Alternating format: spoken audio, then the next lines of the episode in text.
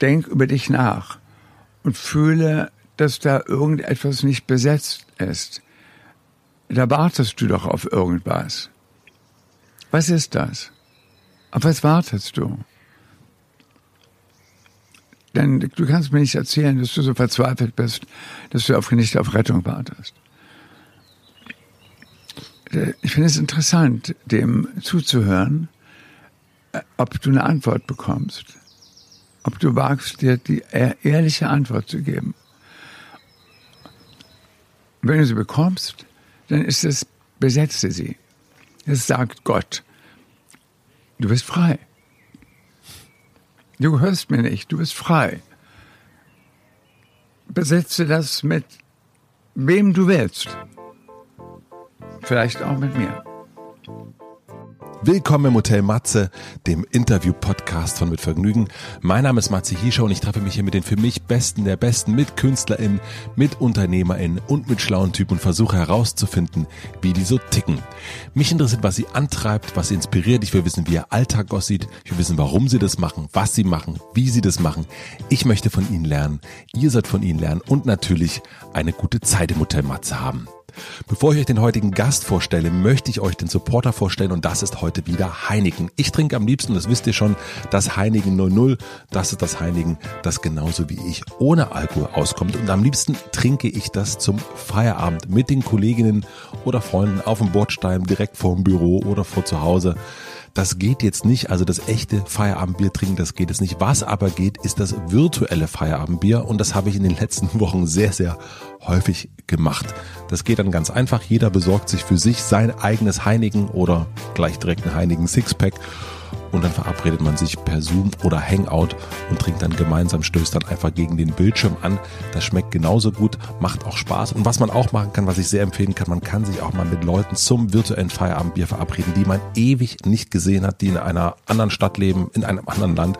Die sind jetzt genauso zu Hause wie man selbst und die haben jetzt genauso Zeit und Lust auf ein Feierabendbier. Das habe ich zumindest in den letzten Wochen gemerkt. Also verabredet euch zum virtuellen Feierabendbier mit Heinigen. Vielen herzlichen Dank an Heinigen für die letzten Wochen. Ihr habt mich gut in den Feierabend gebracht nach wie vor und vielen herzlichen Dank auch für den Support hier. Und nun zu meinem heutigen Gast. Mein heutiger Gast ist Wolfgang Job. Wolfgang Job ist einer der bekanntesten und erfolgreichsten Modedesigner der Welt. Und immer wenn ich irgendwo ein Interview gesehen oder gelesen habe, habe ich gedacht, wie geistreich ist dieser Typ. Und ich musste ihn unbedingt treffen. Und das hat jetzt endlich geklappt. Hier eine kurze Biografie. Wolfgang Job wurde am 18. November 1944 in Potsdam geboren. Zunächst arbeitete er als Modezeichner, Autor und freier Designer, bis er 1978 mit einer Pelzkollektion, das ging damals noch, den internationalen Durchbruch erreichte. 1981 gründete er sein eigenes Label Job und machte seinen Namen zum Markenzeichen. Fortan waren unter dem Label Job weltweit Damen- und Herrenkollektionen, Accessoires und Parfüm erhältlich. Im Jahr 2001 verließ er das Label Job und verkaufte es für viele, viele, viele Millionen und gründete 2003 Wunderkind. Mit Wunderkind hat Wolfgang Job bis zum Verkauf im Jahr 2017 das einzig deutsche Modehaus seiner Art geschaffen. Neben seiner Tätigkeit als Modedesigner hat Wolfgang Job auch internationale Anerkennung als Künstler erlangt. Im letzten Jahr ist seine bewegende Biografie Die einzig mögliche Zeit erschienen. Ich muss sagen, ich war selten so hartnäckig bei einem Gast, denn immer wieder habe ich angefragt, immer wieder wurde zugesagt, aber dann doch wieder verschoben. Und jetzt hat es endlich geklappt. Wir haben uns in seinem Haus in Potsdam getroffen. Wir saßen mit Abstand auf der Terrasse, haben Kuchen gegessen und über das Leben und die Kunst gesprochen, über die Leerstellen der Seele, über Teufelsaustreibung, über Heimat und über die verhassten Schwestern, Mode und Kunst und über ganz, ganz, ganz, ganz viele andere Dinge. Ich versuche mal das Gespräch ein bisschen zu umschreiben. Es fühlt sich ein bisschen an wie eine Motorradfahrt. Ich sitze hinten, zeige Wolfgang die Richtung und manchmal frage ich mich auch, während er antwortet, wo er jetzt eigentlich hin will. Und am Ende zeigt sich aber, Wolfgang Job fährt über viele richtige Umwege ans Ziel. Ich wünsche euch viel Vergnügen mit dieser sehr besonderen Begegnung mit Wolfgang Job. Hallo, hallo. Also wir haben jetzt hier Torte mit Crème fraîche. Keine Schlagsahne, sondern das, was sich der Franzose auf die Erdbeeren schmiert, äh, das ist Crème fraîche, also ein, der Sauercreme. Also, oder Creme double, also der ist doppelt fett. Aber we are not afraid. Du bist not afraid. no, I'm not afraid in those times. Makes no sense because there's a word, important word, resilient. Resilienz, Ja. resilient zu sein. Also widerstandsfähig. Ja, aber du bist auch widerstandsfähig äh, gegenüber Fett. ja, ja, irgendwie, ja. Also ähm, mein Körper hat sich irgendwie entschlossen, eine bestimmte Größe und Form anzunehmen, irgendwann in all den Jahren. Und äh, stur macht er weiter. Das ist doch perfekt. Ja, ja, ich meine, äh, die Wahrheit ist, ich äh, habe ja auch keinen Reifegrad, den ich irgendwie gerade durchschritten habe. Äh, meine, ähm, mir wird immer erzählt, wie alt ich bin, und dann denke ich, wer war das? Ich habe von dem angeguckt. Ich habe keine Ahnung. Ich, bin, wie alt fühlst ich du fand diese Leute immer eklig, die so alt sind. Wie alt fühlst du dich jetzt? Also ist ja ein Unterschied, ob man sich alt oder jung, jung fühlt. Meistens, wenn ältere Leute sich jung fühlen, wirken sie infantil. Ja. Ja, und da muss man wirklich auch aufpassen, dieses Jugendthema nicht allzu sehr zu betonen. Mit Trotzigkeit und ähm, jugendlicher Kleidung. Also ich muss mir die Haare nicht besonders kämmen, wie du siehst.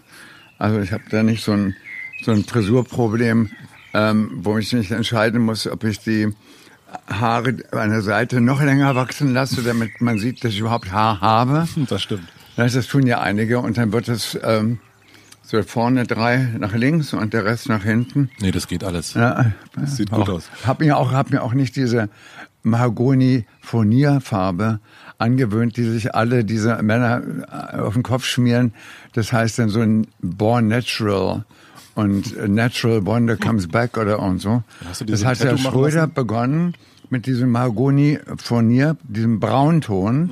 der, der so einen Rotstich kriegt. Herr Maschmeyer, wie der andere berühmte ähm, Herr heißt der von, der von unserem großen Star Veronika Ferres. Der hat auch dieses ähm, Rotbraun. Das sind alle die, die sich nicht zu diesem Blond von Herrn äh, Bohlen entscheiden.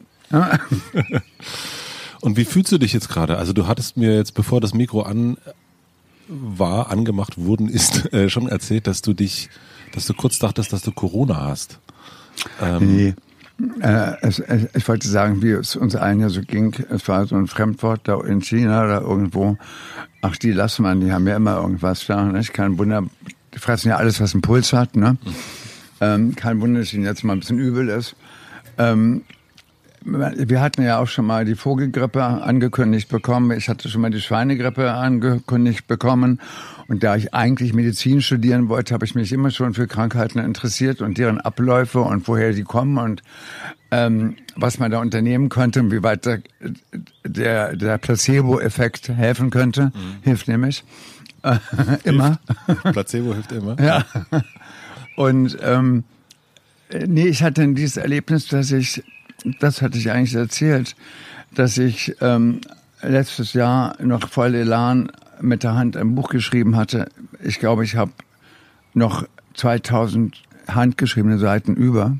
Du hast Die nicht- 6000 geschrieben. Ja, ein Jahr lang, ganz genau. Plötzlich, ähm, es war ein, ein Mai- oder Junitag, äh, an dem ich, als es also zu Ende ging, äh, den Schreibtisch wollte, um diesen Tag zu beschreiben. Ich hatte das Gefühl, dieser Tag mit diesem Gefühl kommt nie wieder. Und äh, in diesem Gefühl habe ich dieses erste Kapitel geschrieben.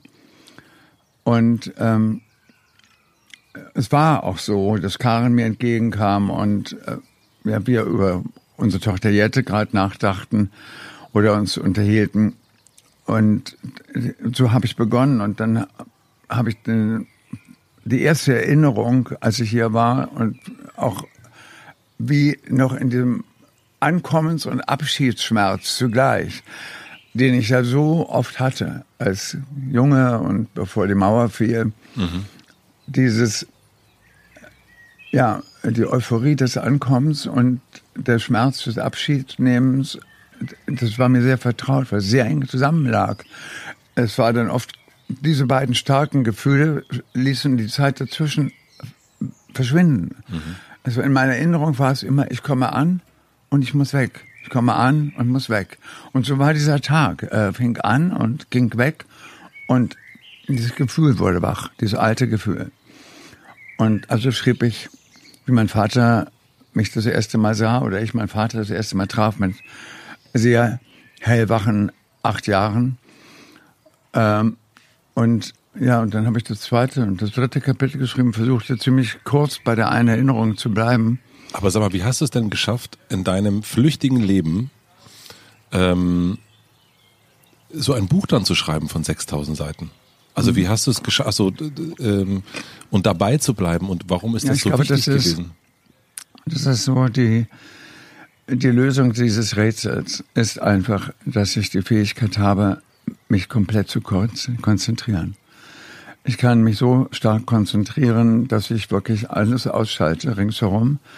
Äh, ich habe meinen Beruf nicht gelernt, den gab es nicht. Äh, uns gab es nicht. Diese Sanders und diese Helmut Langs und Karl Lagerfeld, diese deutschen Modeleute, die gab es vorher nie. Ja. Ähm, und auf einmal gab es diese, diese Generation äh, von Supernovas, wo ich dazugehörte. Und ähm, wie gesagt, habe am Anfang ja keine eigene Company gehabt und habe für viele verschiedene Firmen gearbeitet, eigentlich anonym. Ich habe darauf bestanden, anonym zu bleiben. Warum? Äh, weil ich mir einbildete, irgendwann noch den ganzen Namen für eine Künstlerkarriere aufheben zu müssen. Du wolltest eigentlich Malerei. Künstler Malerei. Ja, ich habe äh, alte Meister studiert quasi und was schon wieder falsch ist, denn ähm, man konnte das nicht studieren. Das habe ich mir selber beigebracht, weil ich Bilder restaurierte und dann auch Bilder im holländischen Stil nachahmte. Man könnte sagen, kopiert? Äh, nee, kopiert waren sie nicht, weil äh, ich habe sie neu geschaffen. Das ist die eine Blüte von de, de Hem und die andere von Mignon und der Rest aus dem Garten. Mhm. Ja, also neu komponiert, aber die alte Technik benutzt. Die habe ich mir aus Büchern, der Dörner heißt das Buch, mhm. Malmittel. Da wird auch die Psychologie der Kopisten auch dargestellt und wie man kopiert, dass man zum Beispiel das Bild zerreibt unten am Rand, weil die Putzfrau über die 300 Jahre nicht ringsherum gewischt hat, sondern immer nur unten so ein bisschen. Mhm. Ne? Und dass die älteste Fliegenscheiße hell ist. Und die jüngste ist dunkel auf dem Bild. Die helle frisst sich rein und fällt dann irgendwann ab. Und du siehst die Grundierung. Verstehst du? Das, ja, ja, klar. Hm? Das steht in dem, so einem Buch drin. ja, das steht in so einem Buch drin. Und diese ähm, Erkenntnisse, diese minimalen, fast unsichtbaren Erkenntnisse sind meistens die wichtigsten. Mhm.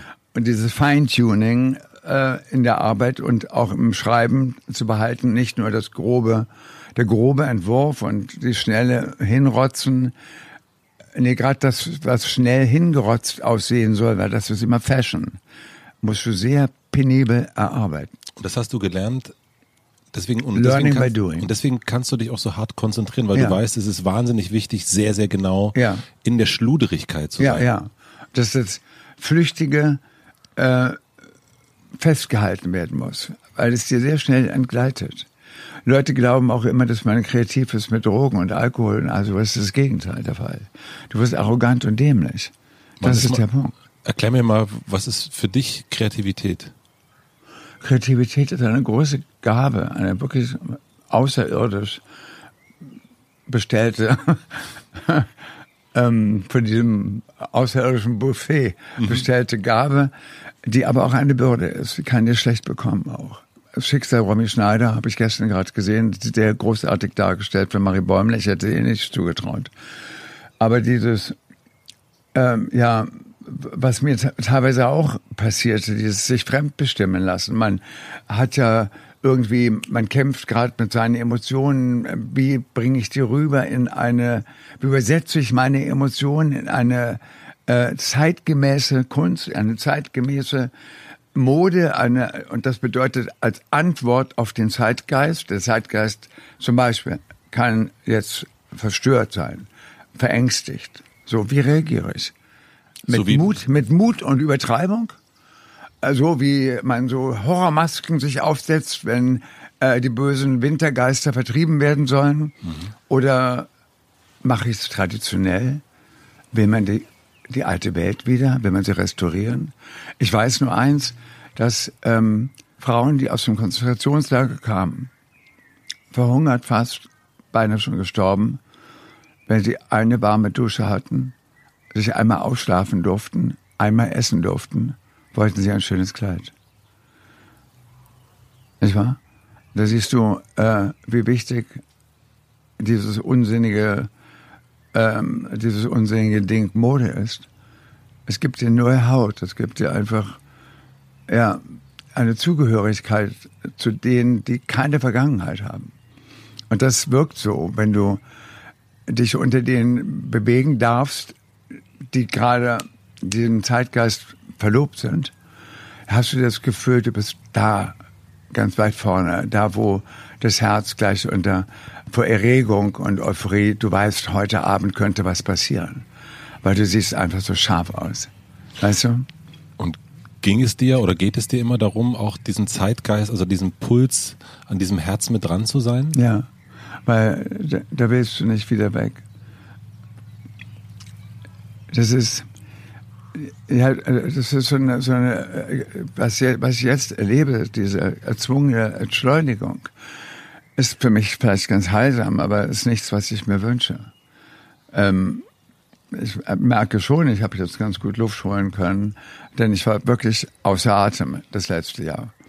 Wie gesagt, ein Jahr lang den besten Freund zu haben, das war mein Buch, mein Manuskript, da lagen meine Seiten und ich habe das überall geschrieben. Ich habe es auf Ibiza geschrieben, ich habe es im Flugzeug geschrieben.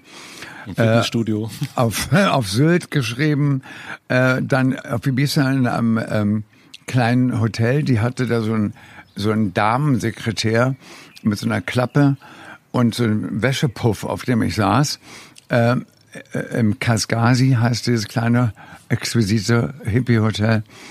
Und äh, äh, je mehr ich schrieb mit so einem furchtbaren Kugelschreiber, der mal aussetzte, je mehr drückte ich diese Klappe runter und zum Schluss kniete ich äh, mit der Klappe auf den, auf den Oberschenkeln und schrieb immer noch weiter. Und das ist dieses, dieses Ding, dass du alles ausschaltest, dass du mit auf dein, mit auf die, die Rückreise in die Zukunft genommen wirst. Wenn du schreibst deine Biografie, dann kommen auf einmal die Geister, die du rufst und stehen neben dir und wollen die Regie übernehmen. Du musst lernen, denen nicht zu gehorchen. Da kommt auf einmal die Tante Gertrude vorbei und sagt, ich will aber auch. Gib mir ein bisschen Platz. Äh, dann versuche ich, sie einzubauen. Irgendwie muss ich ihr ja die Tür öffnen in der Geschichte. Und dann merke ich, sie hat mich jetzt wirklich gevögelt, die Alte. Also es geht ja in die vollkommen falsche Richtung. Marsch, marsch zurück. Und dann guckst du traurig noch 30 handgeschriebene Seiten nach und dann weg damit. Mhm. Weg damit. Also ich, ich habe einen, einen, einen Term gelernt von meiner Lektorin, Killing Your Darlings. Und das ist wirklich wahr. Mach das kaputt, was dir gerade so gut gefällt. Wenn du dich so selbst verliebt in deine Formulierung verlierst, schmeiß es raus. Warum? Killing Your Darlings. Warum? Weil es nicht gut ist. Weil es einfach nicht gut ist. Ähm, sich da in, in Wort, ich bin ja nicht mehr, ich bin ja nicht Rilke und ich bin nicht Stefan Zweig, der sich in Wortgeflechten, äh, sehr, sehr eitlen Wortgeflechten verheddern will. Meine Professionalität sagt mir, mach es so, dass es cool bleibt. Wenn du kreativ bist, bist du da nachdenklich oder bist du, bist du nur in einem Flow drin? Ja, du musst erstmal den Flow äh, steuern können. Du kannst dich nicht deine kreativen Gefühle, den haben, das haben ja ganz viele Leute. Viele Leute glauben, sie können Fußball spielen, aber keiner kann Tor. Äh, viele Leute fühlen, sie können tanzen, aber wer kann Ballett? Ich meine, es geht einfach um äh, äh gerade der Disziplin. Viele, ich habe unterrichtet sechs Jahre an der UDK in Berlin Design und Abzeichnen. Und viele der Väter, die ihre Töchter in die Klasse brachten, meinten, ach, die kann hier studieren, die sich mal gut anzieht, wenn sie ein bisschen Upper Class verheiratet wird. Da muss sich ja auch gut anziehen können. Dafür bin ich nicht da. Zum Beispiel. Von mir hat noch nie einer einen privaten Modetipp bekommen. Noch nie. Mhm. Noch nie habe ich gesagt, ach, das kannst du aber nicht anziehen oder mach das mal anders. Nie. das habe ich als Beruf gemacht. Es ist auch nicht so, dass man sich einen Bäcker einlädt und back mir doch mal was, ne? Aber dieser, ähm, nimm mich mal mit in so einen kreativen Prozess, weil ich würde das super Ja. gern verstehen, wie du das machst, weil du sehr viel, also was ich an Interviews äh, gesehen und gelesen habe oder auch in deinem Buch äh, gelesen habe, dass du machst dir wahnsinnig viele Gedanken. Also du kannst alles gut benennen und, und äh, hast eine Sprache dafür. Gott sei Dank. Gott sei Dank. Ich, kann's- ich mache es mit der Sprache. Hm? Und Ich mache es tatsächlich mit der Sprache. Wenn ich jetzt eine Kollektion entwerfe für den Sommer 21, 2021, so eine Zahl, wo ich dachte, so weit kommt man nie. Ne? Aus den neun, äh, 19, äh, 19er Jahren rausgekommen zu sein, war ja schon ein großer Akt. Auf einmal in 2001 zu landen und ich war da, war ja war ja ein großes traumatisches Erlebnis. Und nun ist man schon 21, das ging wirklich schnell. Und gleichzeitig will ich mir eigentlich fast wehren, so weit zu denken. Weil ich denke, oh scheiße, es kann so viel passieren. Dafür habe ich doch die, bin ich ja am Thema falsch. Wenn, wenn dieser Sommer 21 eintritt, dann bin ich nicht mehr richtig. Das war, das kann ich nicht vorführen. Das kann ich nicht. Aber dann gibt es auf einmal so einen Moment, wo ich denke, warum kommt dieser Gedanke jetzt? Warum denke ich jetzt gerade an äh, Von Carval? So war das zum Beispiel nach der ersten Kollektion, die ich in Paris zeigte, was total hippiesk war, ähm, mit Fetzen von Tigerprint und Bandana, diesen Bauernhemden, Blümchen. Es war hippiesk. Ich war gerade in Marra- Marrakesch gewesen und hatte äh, Mützen von den Fischern mitgebracht und Ketten und alles Mögliche und, und Paris staunte wirklich, weil ich war der Erste, der diese, diesen Hippie-Flash äh, auf die Bühne brachte. Ähm, und äh, hatte auch diese Hosen, diese geblümten Hosen und all- und dann war die nächste Kollektion völlig anders. Da waren die Kunden völlig verstört. Wir dachten, äh, das wäre jetzt dein Stil. Aber ich bin wohl so sehr Künstler und so wenig Modedesigner, dass es mich dann auf einmal nicht interessiert. Ich denke auf einmal, die Welt will von mir sehen, äh, dass ich mich ändere, weil die Welt sich ändert. Und dieses Beharren, das ist mein Stil, fand ich immer irgendwie grotesk. Der will mich doch langweilen. Was heißt hier mein Stil? Der Stilbruch, den musst du erstmal hinkriegen, weil dafür brauchtest du Stil. Na, jedenfalls, ähm, das war Wonka Wai zum Beispiel. Und das war dieser Film, der hieß, glaube ich, 2048 oder 480. Das war die Nummer an einer Hoteltür. Und das war eine Liebesgeschichte, eine Amour fou, eine quälende von einem Schriftsteller im Chinesischen in Shanghai der 20er Jahre oder 30er Jahre. Er verliebte sich in eine Hure und er war Schriftsteller und alle waren sie in diesem Hotel. Und das ging dort um, um die Hypothese, dass man sich im Leben innerhalb von zehn Minuten in die richtige Person verlieben kann. Aber wenn die zehn Minuten vorbei sind, das war bei ihm so zwei Züge, die aneinander vorbeifuhren und man sah sich durch das Fenster. Wenn die zehn Minuten vorbei sind, ist das für immer vorbei. You cannot repair. Da, da gibt's nichts mehr zu reparieren. Und diese Farben waren so acidartig und äh, ja, irgendwie wahnsinnig sexy, fand ich diesen Film. Und so war dann die nächste Kollektion. Es war Lolita-Kleider für eine Winterkollektion. Auch äh, da habe ich den Jungen von der Straße, der Graffiti machte, genommen für die Drucke, die so psychedelisch aussahen irgendwie. Und die Kleider waren crazy. Es waren unter Wollkleidern so Tütüs aus zerrissenem Chiffon äh, und die hatten diese Be- Brigitte Bardot-Frisuren. Also immer höher, immer höher, die Kleider immer kleiner und die Köpfe immer größer. Und man war vollkommen verstört. Wir haben fast nicht ein einziges Kleid davon verkauft, obwohl ich es heute noch das aller, allerbeste fand. Aber wie gesagt, eine konzentrierte Idee wollen nicht andere Leute einfach übernehmen. Das strengt sie an.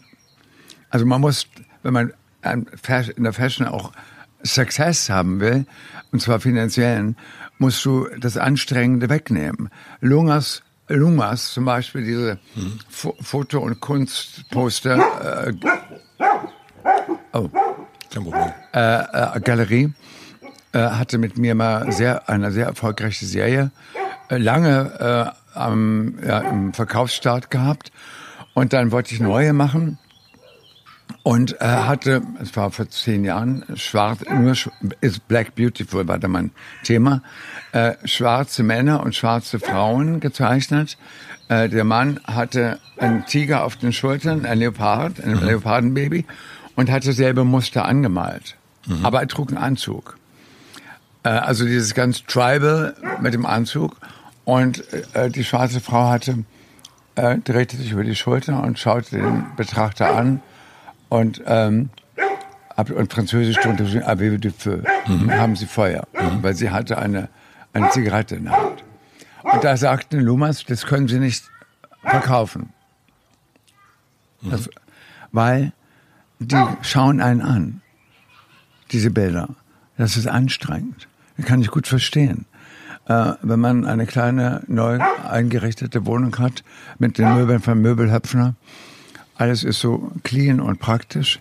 Und da ist dieses Gesicht, was dich immer zu beobachtet.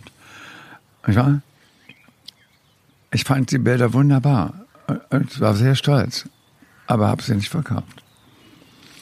Und bist du dann... Also Weil keep it easy. Weil wenn du verkaufen willst, you have to keep it easy. Ab welchem Moment hast du gesagt, okay, ich, ich, ich mache das, ich male genau diese Bilder oder ich mache das, mache diese Kleider genauso wie ich will. Ich bin Mhm. Das war, das war erst später, aber ich hatte geübt, ne? Ich meine, ich hatte meine erste Anstellung bei einem ähm, Schnittmusterheft, Heinrich Bauer Verlag in Hamburg. Mhm. Mhm. Ich konnte nicht nähen, aber meine damalige Frau konnte nähen und wir hatten kein Geld. Wir hatten kein Geld, wollten aber aussehen, wie man in der Burg aussah, damals. Mhm. mhm. Was uns auch gelang. Denn wir hatten die physischen Voraussetzungen. Karen und auch, und auch ich. Wir waren beide groß, schlank, schlanker als die anderen. Und dann unser Fashion einfach gut aus. Auch wenn sie billig war oder Secondhand oder irgendwie. Aber Karin nähte manchmal. Und ich habe dann beobachtet, wenn sie nicht in drei Tagen fertig war, dann fing sie an zu fummeln und zu trennen. Dann wirkten die Sachen so unfrisch und so angegrapscht irgendwie. Ich wusste, das muss immer schnell gehen. Schnell fertig werden, being fast, äh, schnell, nicht so langsam mhm. und nicht so betulich. Also habe ich da versucht, bei dem Schnittbogen immer so Nähte wegzulassen. Ich, der nicht sehen kann, keine Schnitte kann, wusste nur, das verwirrt da auf dem Schnittbogen. Es muss einfach sein. Ja, schnell gehen. Weil ich gucke das an und will es gleich. Ja? Mhm. Da kann ich nicht jetzt warten auf den Stoff und all das. So fing ich an, etwas diesen, Begr diesen Ablauf von, von Deadline und Bestellung und Realisation, wie lange dauert das alles? Ähm, wenn ich das in einem Heft vorstelle, das dauerte ein paar Monate, von der Fotografie im Studio bis zum Print, bis zum Kiosk. Also all diese Dinge versuchte ich zu verstehen und mich danach zu richten und habe es geschafft, das war meine erste Karriere, äh, dieses Blatt von 60.000 auf 800.000 hochzukriegen. Wir hatten nachher Lasertests dauernd und mit Hausfrauen so Tests und wie die reagieren, wenn sie eine Blondine sehen oder eine Brunette oder eine mit dicken Titten oder eine mit gar keinen Titten. Äh, dann wurden die noch ausfallen, kriegten Schnaps und Kuchen. Und wir mussten im Nebenzimmer sitzen mit Kopfhörern. Das wollte nachher der Verlag. Die wollten wissen, warum das so erfolgreich wurde. Und später hat mir Anne Border auch äh, einen Riesenjob angeboten, weil sie wusste, was ich da geleistet hatte, per Zufall. Das hat mir aber die Intelligenz der Not. Ich musste Geld verdienen, verstehst du? Ich konnte mich nicht auf Kreativität ausruhen. Ich musste versuchen, aus dem bisschen Kreativität, sehr gedrosselt, nicht zu anstrengend, irgendwie eine, eine Kommunikationsebene zu finden mit den einfach gestrickten Leuten. Ja? Das heißt, Denn wir waren in den 70ern, wir, da hatten wir kleine Budgets. Da, keiner hatte ein schickes Apartment, sondern es waren Buden mit irgendwie selbstgestrichenen Möbeln. Das heißt, bei Kreativität geht es dann auch darum, zu gucken, was ist eigentlich möglich, welche Mittel habe ich überhaupt zur Verfügung? Ja, es ist so ähnlich wie, ähm, wie bei Drogen. Set und Setting. Wir schaffen ein, ein Set, so wie hier heute Abend, der Mond geht unter, und dann rauchen wir einen Joint. Und das wirkt wunderbar, weil das Stimmung ist vorbereitet. Und dann nimmst du den Joint und rauchst den mittags in der Mittagspause und musst hinterher wieder ins Büro. Ich glaube, das funktioniert nicht. Mhm. Set und Setting. Also du musst schon wissen, wo sind wir jetzt gerade gelandet und wo können wir hin? Wo kann es hingehen? Und jetzt versuche das, was du auf einmal erwischt dich der eine Gedanke und sagt, das ist es wenn du an äh, nächstes Jahr Sommer denkst, da sind wir hergekommen, 2021. Ja. Das heißt, okay, du, äh, du jetzt bist du gerade dabei zu erfühlen, was ist das für ein Setting 2021? Ja, genau. Und das heißt, da kann sein. War da die zweite Epidemie? Hm. Weil sie da kam Corona zurück, als sich die Maßnahmen lockerten? Das sind die Fragen, die ich mir jetzt stelle und versuche zu beantworten. Also frage ich jetzt kein Mode-Heini, kein Boutiquebesitzer, weil der weiß ja auch nicht, wie es aussieht, wenn seine Tür wieder aufgeht. Und ich frage einen Arzt. Ja? Mhm. Also, so einfach ist das.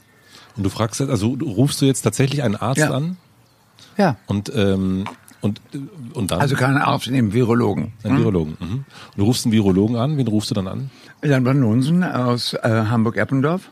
Den kenne ich noch aus meiner Hamburger Zeit. Irgendwie finde ich immer schon den. Das ist auch.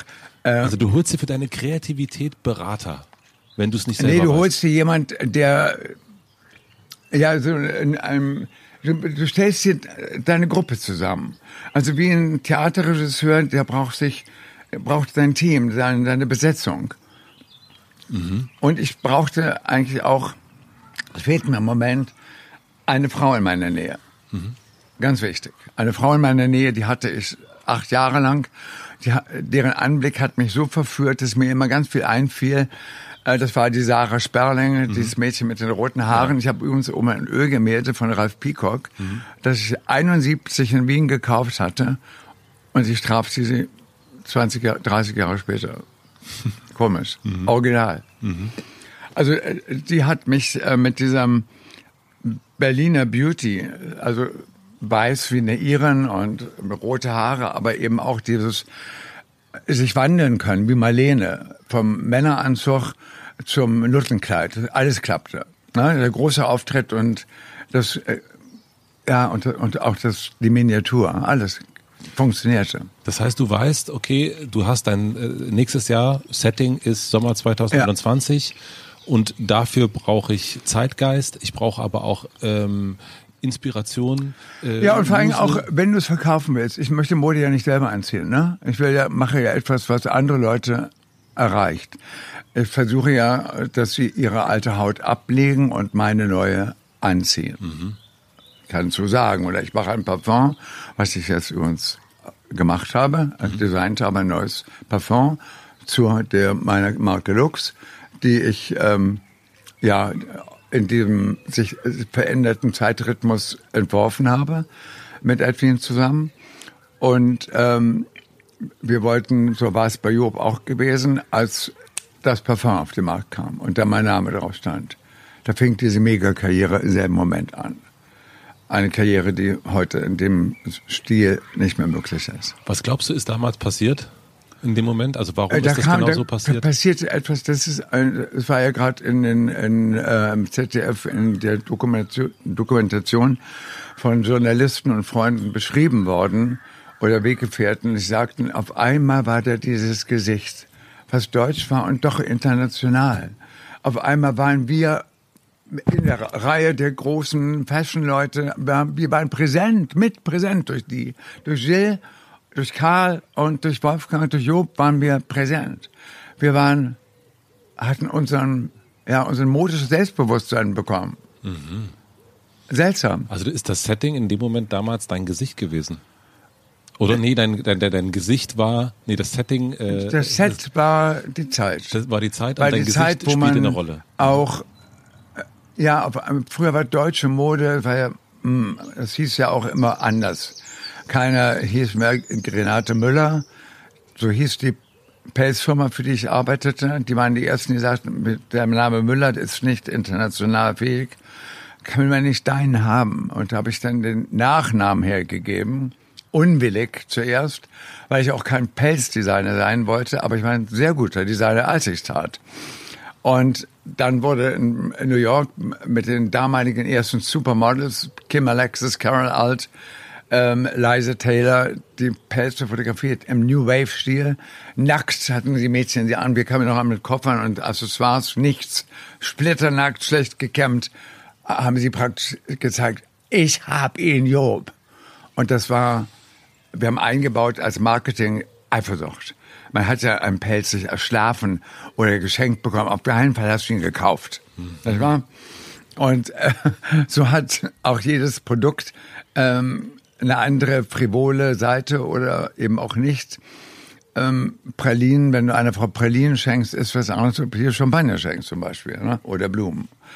Ähm, da, da fing es an, dass ich merkte, ja, diese deutschen Namen, aber Joub klang natürlich nicht so ganz deutsch. Also es was a bridge. Später kam dann Kraftwerk, Blitzkrieg oder all diese deutschen Worte, die man in auch Amerika, Wunderkind benutzt man auch in New York, mhm. äh, in Amerika, in der amerikanischen Sprache. She is a Wunderkind Actress, sagt man. Und man sagt auch vor allen Dingen nicht mehr super, man sagt über. Mhm. It's an Überwoman. Versuchst du, also wenn, das ist ja so ein, äh, der, der, äh, der Moment, der alles zum Explodieren gebracht hat, so haben wir es ja gerade auch benannt. Wenn du jetzt Sachen kreierst oder auch wenn du später Sachen kreiert hast, ist das etwas, was du dann nochmal erreichen willst mit den Sachen, die du hast, oder blendest du das komplett ich hab aus? Das, nee, es war anders. Ich habe dann irgendwann, ähm, du hast, wir hatten auf einmal sehr, sehr viele Geschäftspartner, weil jeder wollte ähm, auf den Zug Job, der wirklich raste, aufspringen. Job Jeans kam auf den Markt und es gab keine Armani Jeans mehr. Und äh, es war einfach so mega erfolgreich, dass wir auch, ja, ich weiß nicht, auf einmal wollte man auf was anderes, wie so verwöhnte Kinder eben sind. Dann wollen sie lieber so sein wie diese zerrissenen Kinder da auf der Straße, die so cool in Schwarz sind, diese Punks da, äh, so blond und braun und weiße Zähne. Was ist denn das? War auf einmal für mich in meinen eigenen Augen, war mein eigenes Bild nicht mehr okay. Da wollte ich lieber, da war mein Ehrgeiz, ich wollte anerkannt werden von der Avantgarde fuck the millions. Und da merkten meine Partner, der will nicht nur Geld, der will was anderes. Und die richten ein massives Misstrauen. Der will uns kaputt machen, der will unser Geschäft kaputt machen. Nicht die alle so gut verdienten, mit Job und an Job. Das heißt, und ich wollte was anderes. Ich war deprimiert. Ich war, ich wollte Künstler sein, wenigstens in der Fashion. Nur habe ich so lange Fashion gemacht, also Fashion-Produkte gemacht. Jetzt wollte ich auch künstlerische Anerkennung, weil ich konnte jetzt kein Maler mehr sein. Ich habe es aufgegeben. Denn die Malerei und die Mode oder die Kunst und die Mode sind zwei verfeindete Schwestern, weil sie so ähnlich sind. Weil sie sich wirklich ähnlich sind. Es ist beides ein verfucktes Business. Es ist beides eine Behauptung. Und es ist beides, ja, was ist es? Wer versöhnt einen? Weißt? Man sagt, ich glaube, der ist von mir der Satz oder von Nietzsche, ich glaube von Nietzsche, äh, wir haben die Kunst, um an der Wahrheit nicht zugrunde zu gehen. Also diese gepflegte Lüge, die vielleicht in der Kunst möglich ist, auch in der Mode, denn wir wollen keine Realität, beide wollen es nicht. Aber äh, die Mode ist eben frivol, weil sie überdauert nicht. Sie will auch gar nicht überdauern. Die Kunst will gleich Ewigkeit. Und das ist so das Peinliche an der Kunst. Ja. Und du bist dann eher, also offensichtlich, eigentlich dann doch sehr in der Mode zu Hause, weil du auch gar nicht Ewigkeit willst. Nein. Ja, das stimmt. Also ich, ich war besser aufgehoben in der Mode. Und das wollte ich zeigen, als ich Wunderkind machte. Als ich dann zurückkam aus New York nach dem Twin Tower Fall und all dem, der Feindseligkeit, die jetzt wieder Deutschen entgegengebracht worden war, weil Schröder wollte nicht mit nach Afghanistan. Das wehe, du kritisierst Amerikaner, wehe, später hat man immer zu mir gesagt, you know, Wolfgang, if you're coming, please don't talk about one, two, three, four, five. Ich sagte, wie bitte? Das kenne ich schon aus der DDR. Das brauche ich wirklich nicht mal aus Amerika. Also Sprachverbot, ne? Themen, äh, Zensierung der eigenen Freunde. Ich rede mit dir am Telefon höchstens über das Wetter. Und wehe, du erzählst einen Witz. Witze gehen gar nicht, besser gar nicht. Das könnte ja falsch verstanden werden. Mhm. Und ähm, ja, dann bin ich auch weg aus New York und äh, habe hier diesen Abschiedsroman an New York geschrieben. Das war im Wolfspelz. Ja. Weil ich war im Wolfspelz, ich war das Schaf mit dem Wolfspelz. Das heißt normalerweise der Wolf mit dem Schafspelz. Mhm. Der Wolf schleicht sich ein in die Herde mit mhm. dem Fell und schlägt zu. Aber das dumme Schaf, wie ich mich fühlte, hat sich den Wolfspelz angelegt, um mit den Wölfen mitzuheulen. Aber ich meine, du warst einer der erfolgreichsten Modemenschen zu der Zeit auch. Mit, also die Firma unendliche Millionen wert. Und ja. du hast ja auch für unendliche Millionen verkauft. Ja. Warum hast du dich so klein gefühlt? Ja, weil ich Anerkennung haben wollte als Avantgarde-Designer. Aber du kannst nicht reich und berühmt sein und Avantgarde. Das geht nicht. Avantgarde, das sind eben Gesetze. Wir glauben, ein Maler mehr, der leidet, als einer, der hier frech mit dem Porsche rumgeiert. Ja? Geht nicht. Warum es, war dir das wichtig, dieser Avantgarde anerkennen? Also ja, weil, ich die, weil ich die schätzte, weil ich die bewunderte. Du wolltest Bewunderung von den Leuten, die du bewunderst. Ja. Und ich wollte dazugehören. Wolfs im Schaf, also Schaf im Wolfspelz. Ne? Das war naiv. Und auch New York lässt dich, lädt dich ein, you have to get the bill. Du hast, kannst bezahlen. Aber New York nimmt dich nicht auf als ihresgleichen. Ich habe mich ja auch gefragt, also das beantwortet es aber vielleicht schon. Nein, ich habe die Frage gar nicht beantwortet. Ja, es war so. Ich wollte, ich wollte einen Neuanfang. Ich war noch zu jung, um, um zu sagen, ja nun, in Nizza in Cannes habe ich ja, mich gelangweilt. Äh, ich bin ein ich habe auch vorher noch äh, diese Exotik gehabt. Ich hatte ja die DDR. Ich konnte immer in die DDR, um mich noch ganz anders zu fühlen. Mhm. Und ähm, ich habe auch irgendwie Integrationsprobleme. ich habe mich in Hamburg nicht wohlgefühlt und ich wusste, in der DDR ist nichts, kann ich nicht bleiben. Und dann nach New York, als die Mauer fiel, als ich jetzt hätte nach Berlin gehen können und mir die Linienstraße kaufen. Ein Haus kostete 100.000 Mark damals. äh, du hättest sie wirklich komplett kaufen ja, können, stimmt. Ja. Und äh, ich wollte dann nicht nach Berlin, als ich konnte. Auf einmal hatte ich vor diesem neuen Deutschland auch Angst. Wirklich. Weil man hatte so mir auf einmal, das habe ich da im Buch auch geschrieben, vorgeworfen, ich sei Spion gewesen. Ja. Und das war für mich und meine Familie wirklich nach all den Jahren, die wir hier durchzittert hatten, gemeinsam durchzittert, das war für mich impossible. Also da dachte ich, das muss ich gehen. Und da bin ich dann, wie gesagt, nach New York gegangen, bin gar nicht, quasi gar nicht wiedergekommen. Ich blieb in New York, als ich die Faxe bekam. Und dann war ich 13 Jahre in New York und es war genug. Und und dann, wie gesagt, habe ich unterrichtet und Vivian Westwood habe ich meinen Job gegeben. Ich wollte auch nicht mehr unterrichten. Und die sagte dann nach ein paar Jahren, sie hat Nadja Auermann und mich zur Show eingeladen, ihre Studenten. Und dann sagte sie zu mir, und nun? Ich habe die ausgebildet, genau wie du. Und wo sollen sie hingehen? Es gibt nicht Sander mehr, es gibt nicht Job mehr, nirgendwo gibt es ein Haus, wo Sie das anwenden können in Deutschland, was Sie jetzt bei uns gelernt haben. Gib ihnen mal eine Chance. Und dann bin ich ja wieder nach New York geflogen und habe gesagt, wenn ich wiederkomme, machen wir in einem alten, unrenovierten Villa am See eine kleine Show. Wir machen einfach eine kleine Show. Und wir machen alles, was ich bei Job nicht machen konnte, weil es gab, das war die Welt nicht ein schwarzes Spitzenkleid, ein frivoles, so was, Black Lace, ne? Äh, alles, was wir nicht gemacht haben. Weil Job hatte ein bestimmtes Image, das war praktisch, das war modern, das war männlich auch. Er, die, die Frauenkollektionen klappten bei den Lizenznehmern nicht so. Die Deutschen hatten so eine schwere Hand, fand ich irgendwie. Ich wusste schon, wie es hätte aussehen sollen, aber es hat mir keiner gemacht. Also fanden wir dann doch hier äh, mit einem kleinen Team zu Wunderkind. Dieses Wunderkind hat mich wirklich verlockt. Äh, ich habe mich da ausgedrückt, ähm, so wie ich es wollte. Und es hat die Welt auch verstanden.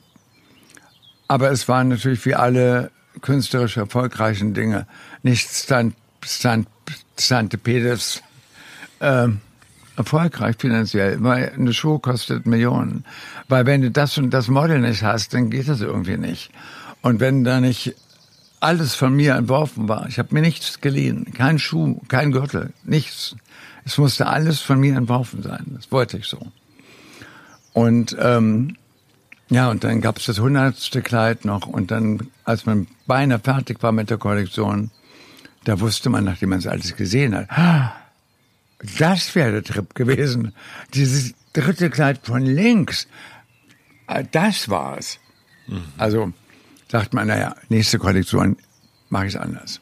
Da kriege ich es hin. Da wird jedes Ding perfekt im richtigen Ablauf und perfekt sein. Ja, man jagt nach dieser perfekten, nach dem perfect, perfect Moment und der tritt wirklich nie ein. Und es ist das, was dich aber auch. Ja, davon Abschied zu nehmen, äh, war schwer, aber wichtig. Äh, ich, jetzt habe ich eine andere Aufgabe, weil du wirst auch schnell grotesk, wenn du wirklich als unverstandener Courtoyer wie Charles James, der im äh, Chelsea Hotel in New York äh, vollkommen verarmt mit Antonio Lopez und den äh, Patti Smith und Robert Mapplethorpe hat er da gewohnt und hat die schönsten Kleider der Welt entworfen. Er war der Dior von New York, den aber keiner kannte. Also so eine Figur bin ich nicht. Ich bin nicht so eine Figur, die versponnen an Stoffen rumfummelt. Ich fasse Stoffe gar nicht gerne an. Das ist das Seltsame. Ich sage mal, den da von links nimmt den mal und ich beschreibe das lieber. Warum hast du nie die, also ich meine, du bist ja extremst gebildet auf den Wegen, die du für wichtig äh, äh, empfindest, würde ich mal behaupten. Ähm, und da weißt du ganz, ganz, ganz, ganz viel. Bei der Mode hast du dich ja immer zurückgehalten. Also du kannst, wie du selber irgendwann mal gesagt hast, keinen Knopf annähen und äh, du, du weigerst dich sogar Stoff anzufassen. Naja, aber ich meine, Schneiderei ist nicht Mode, ne? Aber, aber warum ist es wichtig für dich oder für deine Arbeit gewesen, es eben nicht, nicht zu tief reinzugehen? Also was, was konntest du dadurch, was andere, die äh, Schuster äh, erstmal richtig alles ja, ich habe ein Weltunternehmen gegründet und kein, kein Schneideratelier. Ne? Äh, das, Weil du nicht selber in, genäht hast. Weil du Visionär sein konntest? Das in textile Formen zu übersetzen, ist eine technische, handwerkliche Angelegenheit. Ich bin kein Handwerker. Ich bin Denker und Maler oder Illustrator oder auch Autor. Und ähm, Wann war dir das klar, dass das so ist? Also, dass du das eben, dass das, das ist dein Job? Also, weil man könnte ja auch sagen. Weil ich das andere nicht konnte. naja, gut, man könnte es aber sagen, gut, ich lerne das jetzt, weil das ist notwendig. Oh Gottes Willen. Ich habe, ähm, Kunstpädagogik äh, belegt an, in Braunschweig an der Universität, weil mein Vater wollte, ich sollte Kunsterzieher werden. Ich hätte mich sicherlich in Braunschweig eine Kreidetafel aufgehängt, bestimmt. Ähm, und das war ein Werkexamen.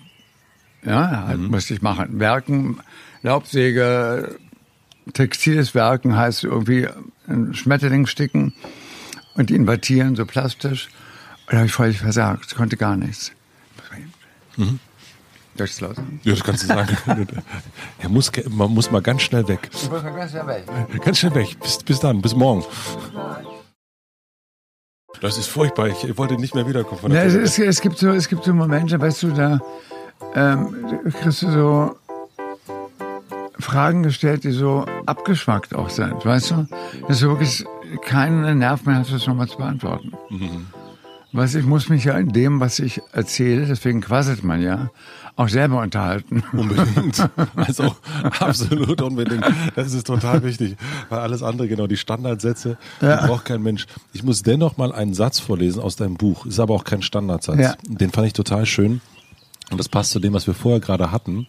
Ähm, ich kann nur tun, was mir wie von selbst gelingt. Und gelingt mir etwas, bin ich froh darüber. Konflikte, die Künstler zu Künstlern machen, halte ich mir in meiner Arbeit vom Leib. Mit allen Mitteln bin ich der, der ich bin. Ja. Das fand ich Ja, aber es stimmt schön. wirklich sehr. Denn ich, meine, ich bin erste Mal wieder konfrontiert mit dem Satz. Äh, ja, immer zu wissen, das bin ich und lehne dich nicht so weit aus dem Fenster, weißt du, und begib dich nicht auf ein Terrain, wo du grotesk bist und wo dir der Boden weich wird. Ähm, das ist auch genau die Sache, die ich auch äh, mir dann auch schmerzhaft beigebracht habe, denn es tut manchmal auch weh, Illusionen aufzugeben über sich selbst. Manchmal hält man sich, in, äh, wie gesagt, an der Unwahrheit äh, ganz gut auf. Wie alt bist du jetzt? 75, ne? Was, was bedeutet es, ein kreatives Leben zu führen? Es, es can be a pain in the ass, weißt du, kann es wirklich sein. Äh, vor allem, wenn man, also ich bin traurig und dankbar zugleich dafür, dass ich nicht dieses Künstlerleben führen müsste, was so ein Klischee ist. So ein Francis Bacon zum Beispiel, so äh, Lucian Freud, alle, äh, die ich kenne, auch ein Lars von Trier zum Beispiel, die alle mit Depressionen zu kämpfen haben und äh, der Depression nur entfliehen können, indem sie ihr Werk schaffen. Und äh, ich bewundere und finde es so faszinierend, solche Leute wie Stephen Hawkins und äh, ähm, ähm, Sigmund Freud, die, deren Körper zerfiel. Äh, und der Geist trug sie in einer Frische weiter. Das ist unglaublich. Aber dazu war ich nie bereit. Ich war nie bereit, äh, so viel Schmerzen zu tragen äh, für dieses eine Werk. Lieber habe ich mich dann abgewandt und was anderes, habe das andere Talent gerufen. Das multiple Talente, keins ist groß genug, um alleine zu bestehen und alle zusammen kriegen irgendwas hin. Und wann konntest du deinen Frieden damit schließen? Ab wann war das denn möglich? Also, dass du gemerkt hast, okay, Ich so- weiß, es, es ist, äh, man schließt keinen Frieden mit sich, wenn man kreativ ist. Die Frage wollte ich, versuchte ich jetzt brav zu beantworten, Aber aber, gut. ich habe da keinen Frieden geschlossen. Du hast doch mal gesagt, ich, äh, das ist ein Zitat gewesen. Ich muss mal gucken, wo es steht. Moment, Moment, Moment, Moment. Ah ja, doch. Die leere Stelle in deiner Seele ist Ah, das ja. größte Geschenk von Gott. Das ist von Simone Weil. Ähm, ist das wichtig für ein kreatives Das habe ich gelernt durch Simon Weil. Ähm, es war ein ganz seltsamer Moment, und das ist mir ein paar Mal passiert. In, in so einem Writers Block oder so einer Blockade, die man manchmal hat. Man kommt nicht auf die nächste Stufe irgendwie. Ähm, die Hose ist zu eng oder zu weit oder zu lang, du kriegst die nächste Stufe nicht. Ähm, da rufe ich manchmal so lautlos um Hilfe. Also man könnte beinahe sagen, äh, so ein, ich rufe irgendeinen Gott an. Ich glaube ja nicht an diese Figur Gottes, das ist ja lächerlich. Äh, Das ist ja geradezu heidnisch eigentlich, ne? sich da so eine Figur vorzustellen und dann noch nach meinem Angesicht. Ja? Also wirklich. Aber ich glaube an diesen, diese Überkreativität, die, diese kreative Kraft gibt es. Ähm, wenn man sich diese Unordnung des, des, des Chaos anguckt, das eigentlich ein Chaos ist, dieses Universum. Und wir spiegeln ja alles wieder. Alles siehst du ja nochmal. Wenn du da oben bist auf irgendeinem Flugzeug und du siehst aber eine Landschaft, da hat es ein äh, Muster wie ein Zebra. Und das andere hat ein Muster wie der Leopard. Und äh, all- alle Formen gibt es immer wieder. Äh, die Fische haben so viele Flossen, wie wir Beine und Arme haben. Und die Augen sind immer zwei. Immer hat man zwei Augen, weil mit einem Auge kann man nicht räumlich. Also je mehr wir uns multifunktional entwickeln, umso gefährdeter sind wir und umso komplizierter sind wir. Und ähm, dieser Moment, ich erwähne ihn deswegen, weil ich habe das erste Buch geschrieben und stand in New Yorker Wohnung und kam kein Schritt weiter. Und da habe ich mir gewünscht, dass mir jemand hilft. Und ich habe den Finger ausgestreckt und habe in den Bücherregalen lange hin und her und ein Buch getippt und rausgeworfen. Und die Seite, die aufschlug, die sollte mir weiterhelfen. War wirklich so. Und zwar war es das Buch äh, für ein, wie heißt es mal, äh, für ein besseres Leben. Äh, Raue Wallenberg, ne? war das, glaube ich, oder irgendein Philosoph. Anleitung zu einem bequemeren Leben oder so. Da waren lauter philosophische Zitate. Und da war dieses Zitat von Simone Weil, The void in your soul um, is the biggest gift from heaven. Also das hat sie so gesagt. Ähm, und begriff das eben auch, was sie meint. Erklär's mir mal. Ja, horch in dich rein. Guck dich an, spiegel dich. Und du siehst, in dir ist dieses Chaos, was da oben auch ist. Wenn wir diesen Schutzplaneten verlassen, ist dieses Chaos, was aber doch seine Ordnung hat. Im Chaos. Irgendeine bewältigt das Chaos. Und das bist du und deine Seele bewältigt, äh, bewältigt das Chaos, was in dir steckt. Irgendjemand bewältigt es ja. Es ist nicht nur die Ratio. Es ist auch die, die Emotion, die es sagt, das ist Schluss damit. Jetzt, so können wir nicht weitermachen. Ne? Irgendwie. Sonst kannst du ja gleich von der Klippe springen. Und diese leere Stelle, die, die spürt der Künstler ja noch viel deutlicher. Da ist doch eine Aufgabe gewesen. Die hast du nicht erledigt. Ich weiß, dass ich ähm, vielleicht noch viel weitergekommen wäre und äh, vielleicht eine äh, noch befriedigendere Karriere gemacht hätte, äh, für den Preis auf anderes zu verzichten. Nicht wahr? Zum Beispiel. Aber ich wusste nicht genau, was ich anfühlen sollte. Diese leere Stelle. Äh, ich hatte immer gedacht, das ist die Heimat. Aber ähm, man muss akzeptieren lernen, dass alles seinen Preis hat. Es gibt nothing for free. Und das heißt, du umarmst diese leere Stelle jetzt? Ja, ich weiß, ähm, mehr war mir vielleicht nicht gegeben oder nicht gegönnt, aber vielleicht soll ich jetzt etwas ganz anderes entdecken, nicht Leistung. Bist du ein leistungsgetriebener Mensch gewesen immer? Ja, aber ich habe damit ähm, meine Existenzberechtigung gehabt. Nun muss ich sagen, hatte ich auch sehr viel, sehr schnell viel Verantwortung. Mit 23 Vater zu werden und kein Beruf und Studium abgebrochen und dann unterwegs und Karen war in derselben Stimmung. Sie war ja nicht die ordnende Hand auf der anderen Seite. Sie war ja genauso abenteuerwütig raus aus der Provinz. Mhm. Äh, und dann äh, praktisch äh, so mitten auf der Flucht die Kinder kriegen, ist nicht so ohne. Und, ähm, und dann preußisch. Ja, und, aber es musste eben funktionieren, es musste äh, geschafft werden. Ich habe jedes Mittel benutzt, Bauernschränke bemalt und war da nicht sehr eitel mit mir selber und bin durch Italien, in Loriot, dieser Film, äh, Papa Ante Portas, mhm. glaube ich, wo sie da in dem Möbelstoffgeschäft stehen, in Norditalien im Nebel äh, und sie da äh, den Espresso trinkt, das habe ich hunderte Male erlebt. Aber da ging es ums Überleben oder ums Leben wollen oder ging es da schon um ein kreatives Leben führen zu wollen? Und Anerkennung dafür zu bekommen? Nein, aus dem aus der kreativen Veranlagung ein Business zu machen. So war das. Geld damit zu verdienen. Ähm, ich meine, ich konnte ganz gut zeichnen, aber sonst nichts. Aber ich konnte in den Firmen, wo ich praktisch durch Vermittlung hinkam, es gab keine Agentur oder so, irgendjemand hatte mich dann weiterempfohlen. Äh, und können Sie Pelze? Ich habe ja, ich habe ja jeden Sonntag in der Welt am Sonntag eine Modeseite gezeichnet. Mhm, ja. Und die war praktisch mein, mein Ticket dass Leute mich anriefen, ich meine, Sie können gut zeichnen, können Sie auch entwerfen. Wir sind eine Pelzfirma aus Frankfurt. Ich sagte ja. Kam dahin, ich konnte Fuchs von Ratte nicht unterscheiden.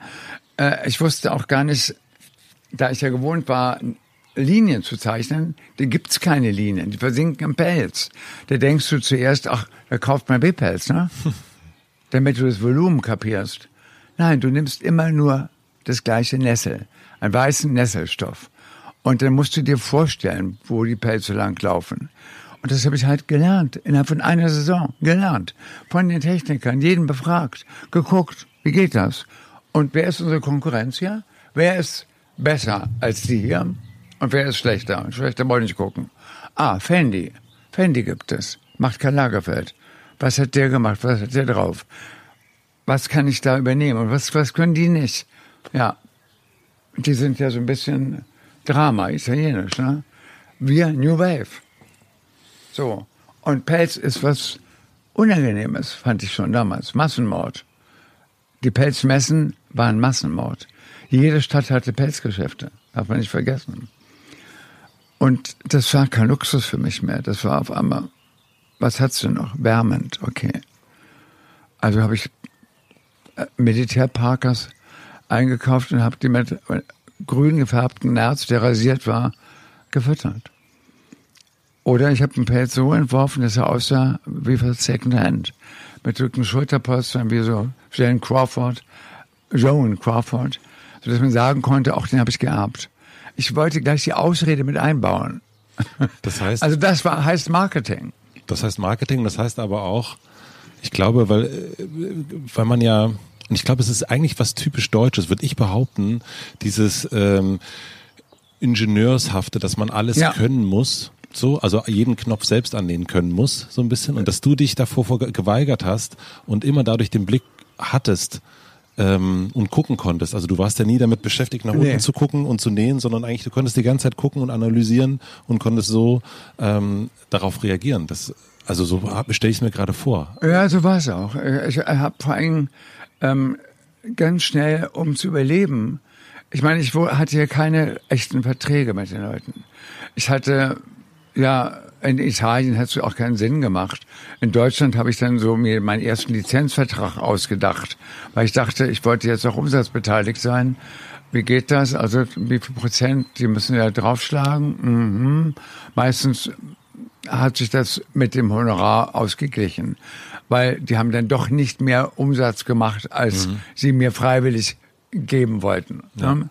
Aber sie gaben mir so viel, um mich zu halten weil ich brachte ihnen eine ganze Menge mit an ähm, Explosion.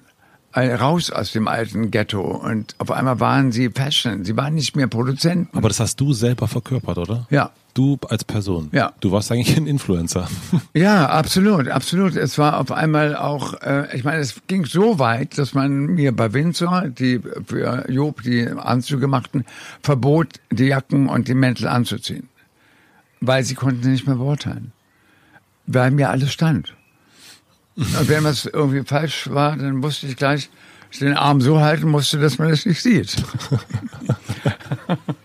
Wie war das für dich, deinen Namen abzugeben? Das war nicht leicht. Ich wollte eben ihn behalten als äh, ja als Heimat.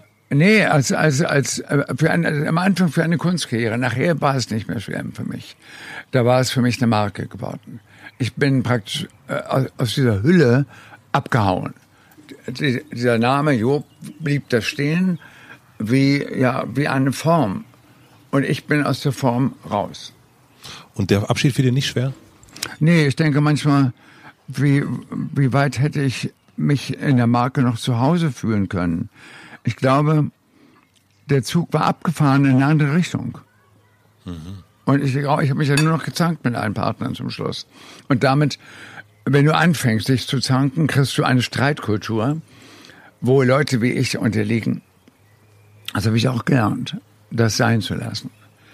Denn ähm, bei mir wird es zu emotional und ähm, es ist auch sehr, sehr leicht, äh, da ich nicht viel verstecke, mich anzugreifen. Ja, du bist so, wie du bist. Ja. Und das ist natürlich auch eine, dass ich mir das erhalten konnte, ist schon ein großes Privileg. Aber wie gesagt, nochmal auf die leere Stelle zu kommen, weil ich glaube, das ist, das ist etwas, was wichtig ist, wenn wir jetzt schon vielleicht Zuhörer haben. Ähm, denk über dich nach und fühle, dass da irgendetwas nicht besetzt ist. Da wartest du doch auf irgendwas. Was ist das? Auf was wartest du? Denn du kannst mir nicht erzählen, dass du so verzweifelt bist, dass du auf, nicht auf Rettung wartest. Äh, ich finde es interessant, dem zuzuhören, äh, ob du eine Antwort bekommst. Ob du wagst, dir die ehrliche Antwort zu geben. wenn du sie bekommst, dann ist es, besetze sie. Es sagt Gott, du bist frei. Du hörst mir nicht, du bist frei. Besetze das mit wem du willst. Vielleicht auch mit mir. Kannst an Gott glauben, wenn du willst. Und dann ist die Stelle voll. Du kannst den großen Einbruch wagen. Und dann hast du das endlich erledigt. Ja? Aber das darfst du entscheiden. Das ist das Geniale an dieser Behauptung von ihr. Mhm. Dass du frei bist. Du kannst Gott rufen, dann kommt er vielleicht. Du kannst aber auch die große Liebe, den endlosen Fick oder irgendwas. Was hast du gerufen? Er ist noch frei.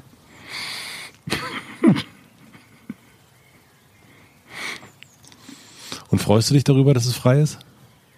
Es ist halt frei. Es ist halt frei. Ich habe, ich habe, äh, es ist halt frei, weil ich habe natürlich gedacht, das steht ja auch im Buch. Ich hoffe, dass dann irgendjemand kommt, so wie ich auch der Junge war, auf den sie gewartet hatten. Denn mein Großvater hatte nur drei Töchter. Das war im Ersten Weltkrieg kam immer ein Brief an im Lager und dann sagten seine Kameraden, na Paul, mach mal auf. Ja, was ist es denn wieder jetzt? Wieder Mädchen etwa für euren Hof da? Nein, diesmal von 14 bis 18 wurde gezeugt, ne, immer im Fronturlaub. Mhm. Äh, mein Großvater soll dann schon einen roten Kopf bekommen haben. Na, Paul, sagte, bist du wieder ein Schlitz, war? Hm? Na, er hatte dann immer äh, Schnaps und weiß ich was ausgegeben, weil er wieder ein Mädchen gezeugt hatte. Und das war für so einen Hof damals, 20er, 30er Jahre, fehlte so der, der Erbe. Und da der warst du derjenige. Erbe. Und ich kam dann eine Generation später als einziger. Aber dann gab es die DDR und es gab nichts mehr mit äh, Landwirtschaft hier und so.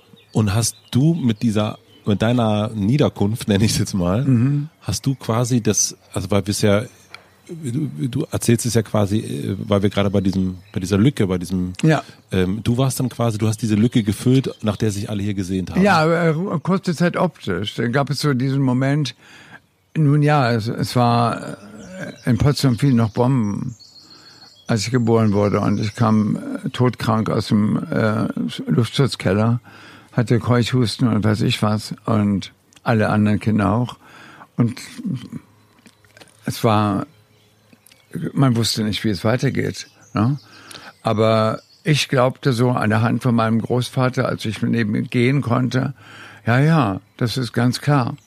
Das ist mal, das bin ich mal. Das ist meine Aufgabe, diesen Hof. Aber dann, wie gesagt, kam es ja anders. Ich bin, irgendwann habe ich auch begriffen, dass es in der DDR keinen freien Bauern mehr gab und kein Ritter und kein Rittergut. Und all diese Märchen, ja, dieser kolchose Fortschrittsidee geopfert worden sind. Und auch mein Großvater hatte all seinen drei Töchtern allen ein Haus vererbt. Alles am falschen Platz, in der DDR eben. Meine Tante verschenkte das große Haus. Kein Handwerker, die Dächer brachen ein, die Balkone fielen ab. Also das heißt, dass diese Lücke in dir auch ein, ein Stück weit ein Ort ist? Ja, ich bin hier später hierher gekommen. Ich hätte früher vielleicht kommen sollen. Aber es ist, wie es ist.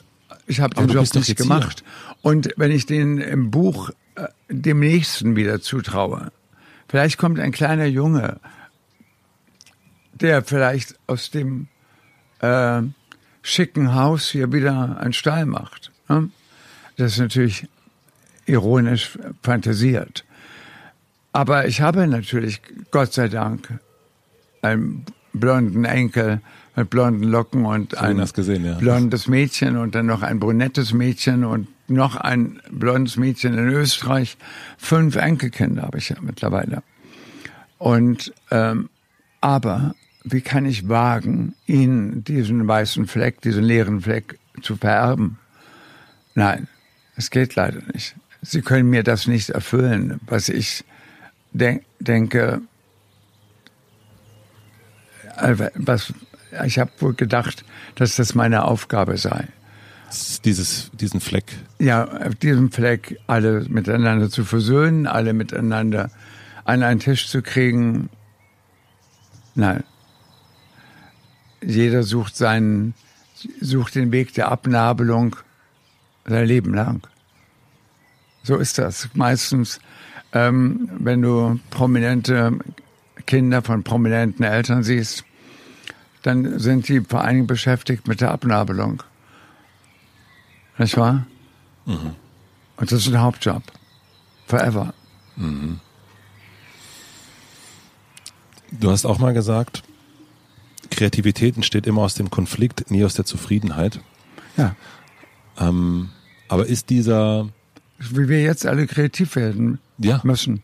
Weil Klar, müssen. ist. Wir leben in einer Ausnahmesituation, die ganz schnell keine Ausnahme werden kann. Kann gut sein.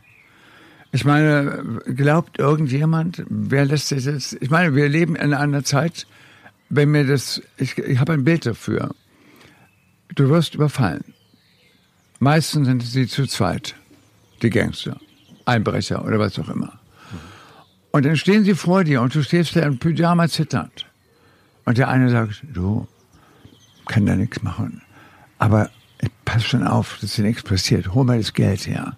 Das ist doch nur Geld, ja. Und der andere sagt, ich hau dir in die Fresse, du Schwein. Gib die Knete her. Mhm.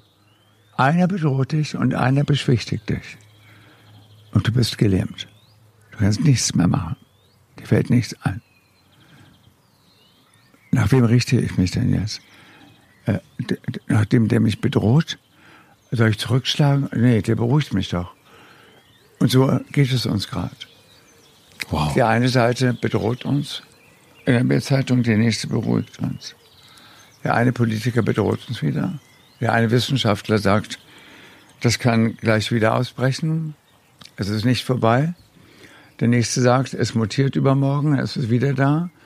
Äh, die Fressgewohnheiten haben sich nicht geändert. Die Tierhaltung ist weiterhin nicht tiergerecht. Die Wälder werden abgeholzt für Sojaplantagen und die Soja frisst kein Mensch, sondern nur Schweine. Das ist unsere Welt geblieben. Wer wird sie da ändern? Ich glaube, nicht mal jetzt. Aber vielleicht ändert diese Bedrohung unser, dieses Verhalten, wo die Dinge herkommen. Zehn Jahre haben wir vorge, ach nicht zehn Jahre, was rede ich dann? 1720 war die Pest. Äh, 1920 spanische Grippe. 2020 Corona.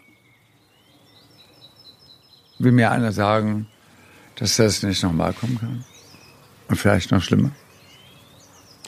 Eine, wir sind gerade dabei, das begreifen zu wollen. Und wir denken alle, da die beiden uns, der eine beschwichtigt, der andere bedroht, müssen wir brav sein und still sein und es wird schon nichts passieren. Hm? Was machst du? Ich weiß, dass es so ist. Ich weiß, dass wir auf ganz dünnem Eis gehen. Aber jemand wie ich hat, ist immer über dünnem Eis gegangen.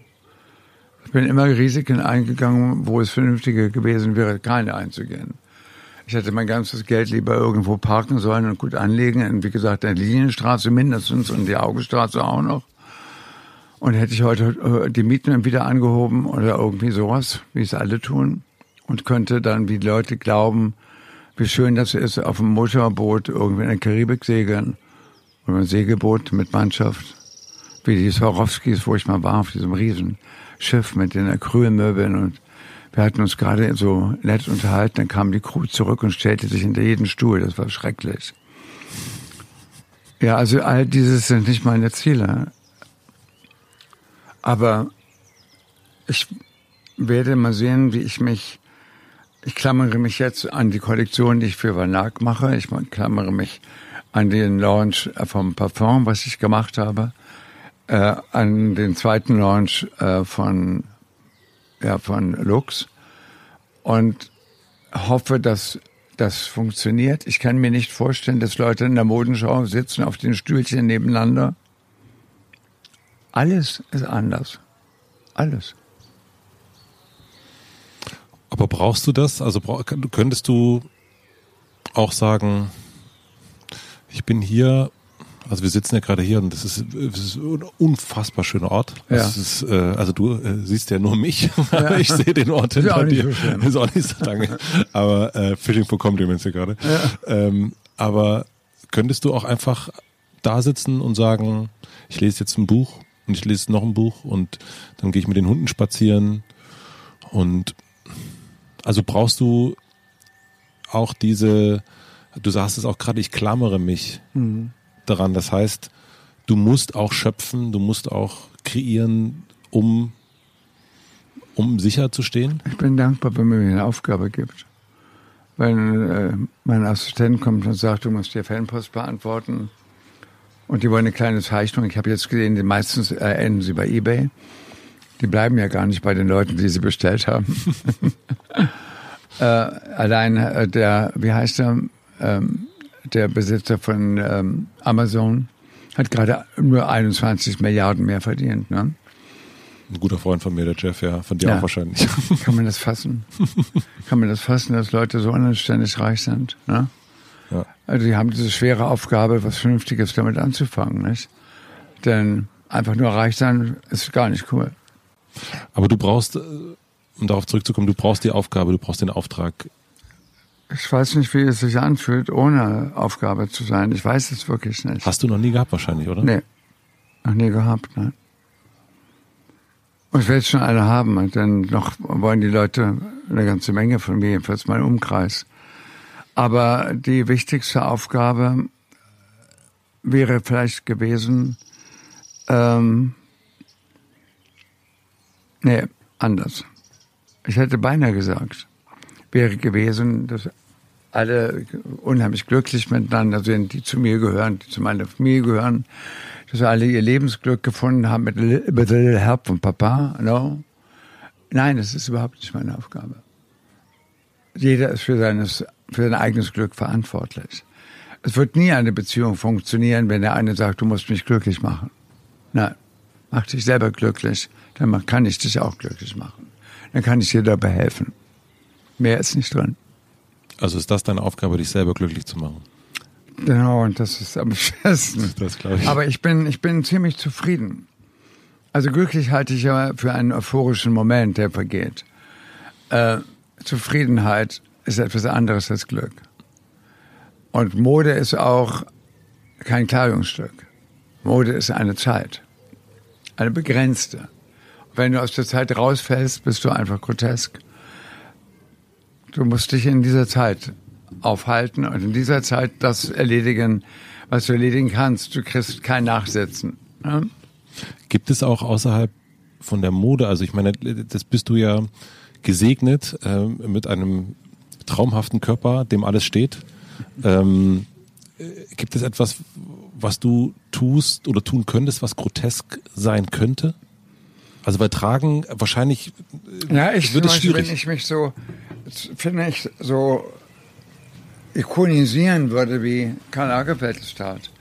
Also immer dieselben Outfits. Willst du es in die Hand nehmen einfach, das Mikro? Ah ja. Dann ist es, dann kannst du dich äh, gut, ich, oder du kannst äh, dich gut anlegen. Die, die ähm, wenn ich mich so ikonisieren würde, finde ich, nichts, äh, ich kann mir gar nicht vorstellen, wie ich das machen würde.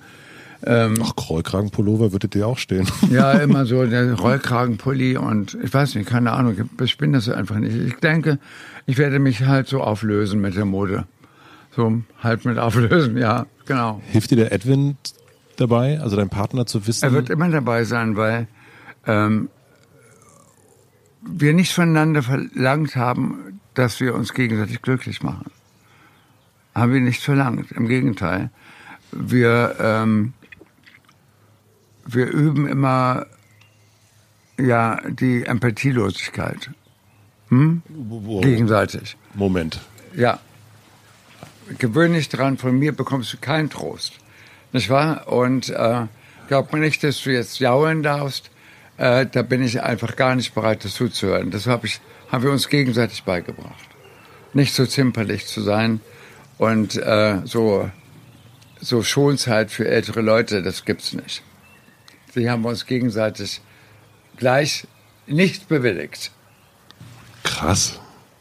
Also ihr habt nicht den Moment der Ich bin für dich da, sondern gibst dich zu, wo du deinen Tee herkriegst? Ja, so ist es schon eher, ja, genau. Ja. Okay.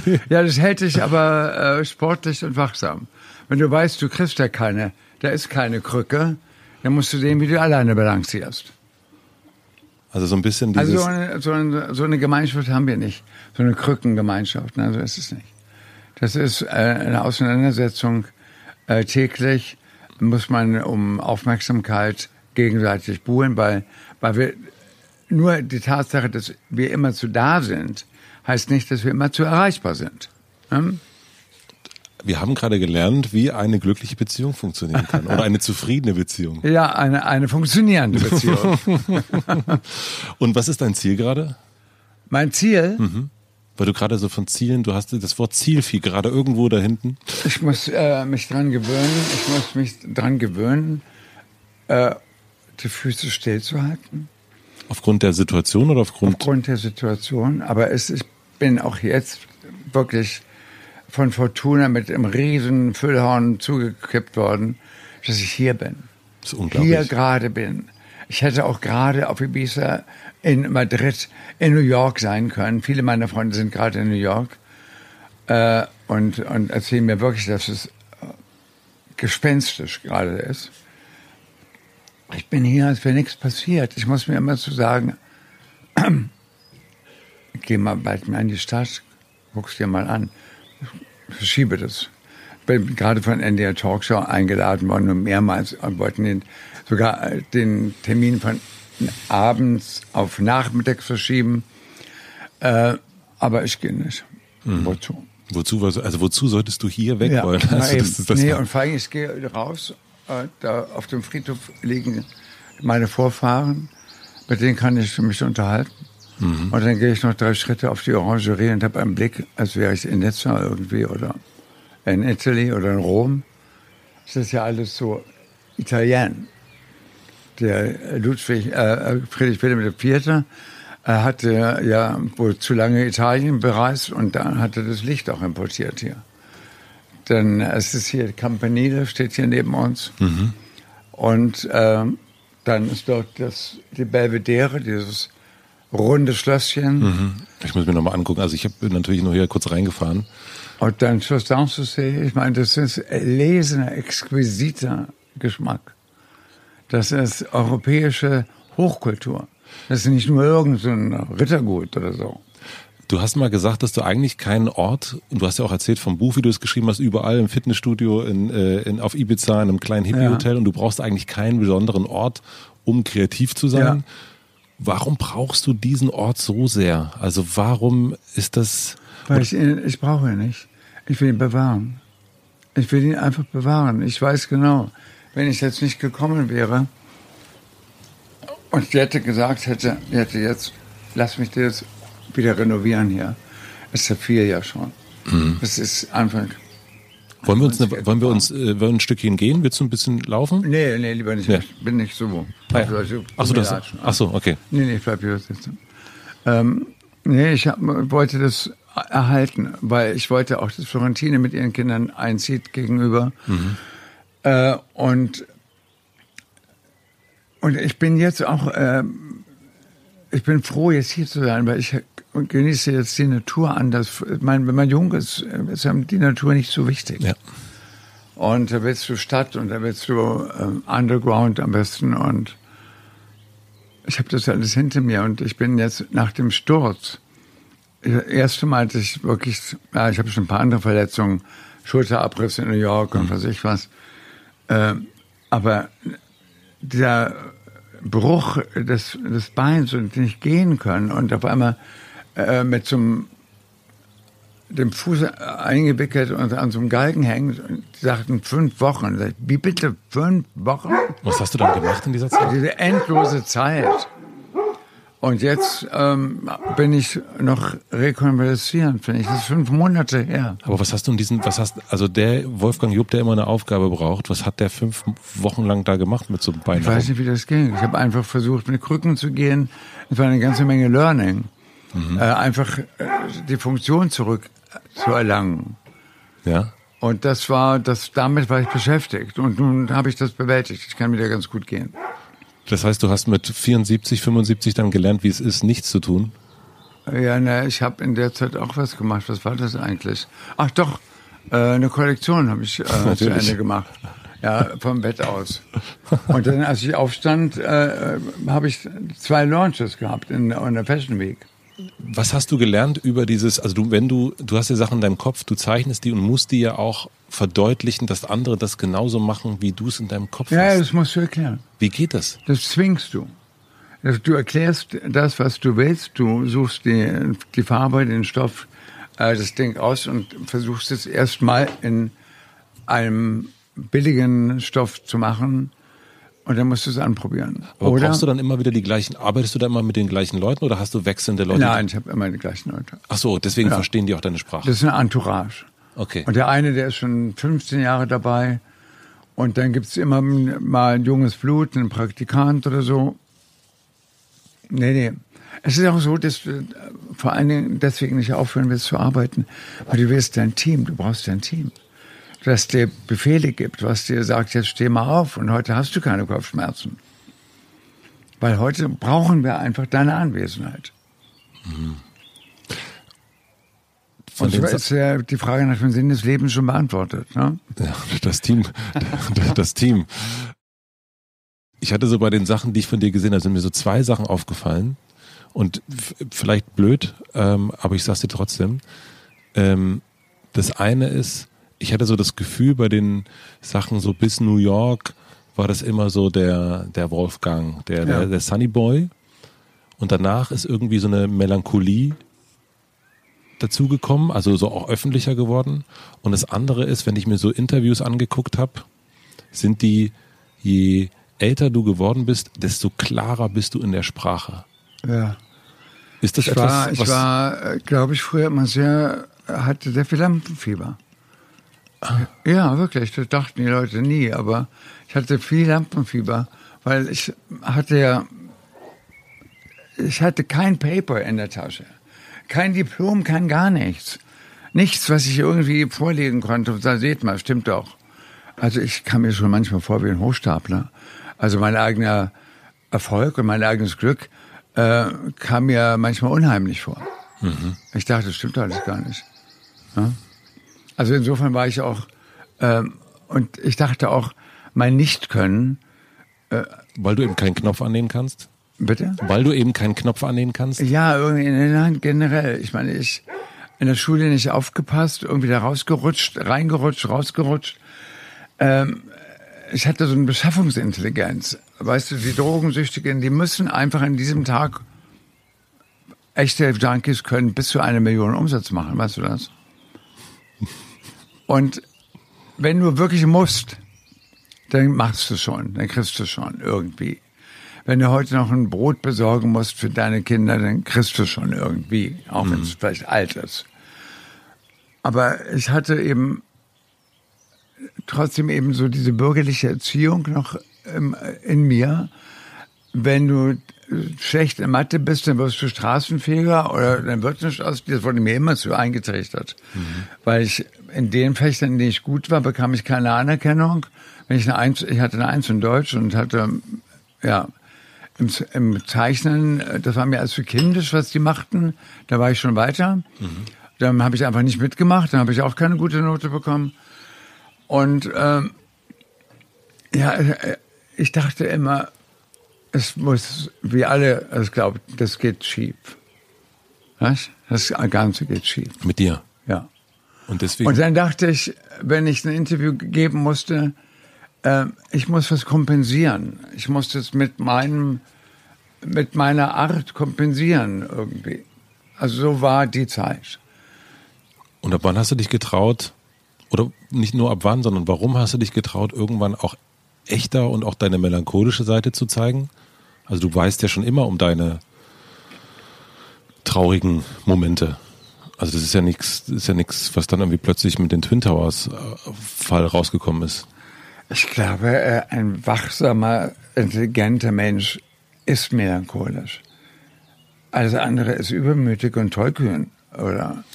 Nee, aber ja. dass du, ja, aber dass du es auch gezeigt hast, also dass du auch, also dass dann nicht mehr der, der Sunny Boy sozusagen, sondern dass Ich habe ja auch das Privileg, nicht verurteilt zu werden, wenn es, wenn ich so diese darken, dunklen Seiten zeige. Ich meine, die Politiker und die Banker und die Wall Street Leute, die müssen immer zu alles verstecken und verdrängen und ficken deswegen kleine Kinder oder äh, machen irgendwas anderes Schlimmes. Äh, weil wer seine Traurigkeit nicht zugibt und immer diesen, diesen Clown spielen muss, ich, der kriegt doch eine Klatsche irgendwie. Hm. Also ich glaube, dass mich meine Offenheit, dass ich mir die leisten durfte, das habe ich auch entdeckt, dass mich dafür keiner bestraft in meiner Welt. Weil das ist ja das, weswegen die, die Bohem-Welt so attraktiv ist, weil du da schon Meinungsfreiheit hast. Mhm. Ich meine, wenn du Politiker bist und Diplomat, dann musst du halt diplomatisch sein. Und diplomatisch sein heißt auch lügen können. Und das heißt, wenn du Künstler bist und dann darfst du auch sagen, also ich, ich habe einen, einen Auftritt gesehen, da warst du bei drei nach neun und und man hat richtig gemerkt, wie dark du da geworden bist und wie unangenehm es Giovanni Di Lorenzo geworden ist. Ah, ja, ja. ja und das fand ich, ähm, das fand ich beachtlich, weil du innerhalb von 15 Minuten die Leute irgendwie so derartig äh, ins, in die dunklen Ecken mitgenommen hast und da auch überhaupt, äh, also man hat richtig gemerkt, die, es ist den allen sehr unangenehm geworden. Also nur im Sinne von, also gar nicht unangenehm, aber ich, das kennt ja jeder, aber ich glaube, dass sich zu trauen, das zu äußern, und zu trauen. Das ist mir vielleicht gar nicht so bewusst, ehrlich gesagt. Ja. Ähm, weil Leute, die ich bewundere, Literatur, die ich mag, äh, Gedankengänge, Philosophen, die mich beeindrucken, äh, Psychologen wie äh, Sigmund Freud, der mich sehr beeindruckt, weil er sagte zum Beispiel, ähm, alles, was Kultur ist, zerstört der Mensch. Nicht? Also er schafft nicht nur Kultur, er zerstört sie auch. Und ähm, und er sagt, ohne sexuelle Verdrängung gibt es keine Kunst, behauptet Sigmund Freud, bei dem nur alles sexuell unter, äh, äh, unter underlined war. Aber wie auch immer, äh, all die, die Gedanken, die andere Leute an meiner Stelle schon vorgedacht haben, gehen um diese Themen, gehen um das Darke, gehen um das, die Angst vor dem Glück. Melancholia von Lars von, äh, Lars von Trier. Es ging um die Angst vor dem Glück, weil es kann ja auch zu Ende sein. Also mache ich es schon lieber kaputt. Weißt? Und, Und deswegen ähm, auch immer so das Angerissene bei dir, also dieses nicht perfekte? In den, was du erst erzählt hast, ganz am Anfang hast du es erzählt mit den, äh, wenn Karin die Sachen gemacht hat, dass das so ein bisschen, oder wenn du Bilder nachgemacht hast, dass dann schon ja, das ja, die Patina, die Patina und und das, äh, ja, die Story, die nicht, die kein Ende hat, die ist besser. Es gibt kein Happy End, weil was soll das sein? Zu Ende und dann für immer glücklich? Äh, nein, es gibt kein Happy End. Jedes Ende ist ein Ende. Und ähm, nein, aber ich wollte sagen, ähm, ich, ich, Edwin, Edwin findet das zum Beispiel, äh, weicht dem aus. Äh, ich, ich gucke mir, ich, äh, was mir auch viel ausmacht, ist nicht Neugier. Aber ich will auch immer wissen, dass diese andere Seite existiert. Ich will wissen, dass ich dieses große Glück gehabt habe, genau auf der anderen Seite gelandet zu sein. Ah, das Vergewissern, dass es dir gut geht oder dass du es gut angetroffen hast? Ja, ich will wissen, dass es auch hätte anders sein können. Das macht einen demütig, finde ich. Mhm. Und ähm, ich habe Angst, äh, hochmütig und fordernd zu sein dem Schicksal gegenüber. Denn ich habe viel bekommen und finde, es wäre ja im, im Sinne des, Gere des Gerechten nur gerecht, wenn es mir auch mal schlecht gehen würde, mit dem Fuß zum Beispiel, äh, damit komme ich dann zurecht. Ich hadere dann nicht mit dem Schicksal. Warum ich? Nein, jetzt ich heißt das. Mhm. Das ist schön. Ja. Du hast äh, schon gesagt, dass du nicht an einen Gott, also an eine Figur Gott glaubst, aber du glaubst an Beten und an Wünschen. Ja, an die Kraft des Betens und des Wünschens. Habe ich mit, gesagt. Kannst du als Profi-Wünscher erklären, wie richtig Wünschen geht? Name it, name it. So heißt das einfach. Oder auch, äh, wenn du die Teufelsaustreibung betreiben willst, sag es. Sag den Namen, sagt der Exorzist. Du musst den Namen des Teufels sagen. Oder der Teufel, der Dämonen, die sich besetzten.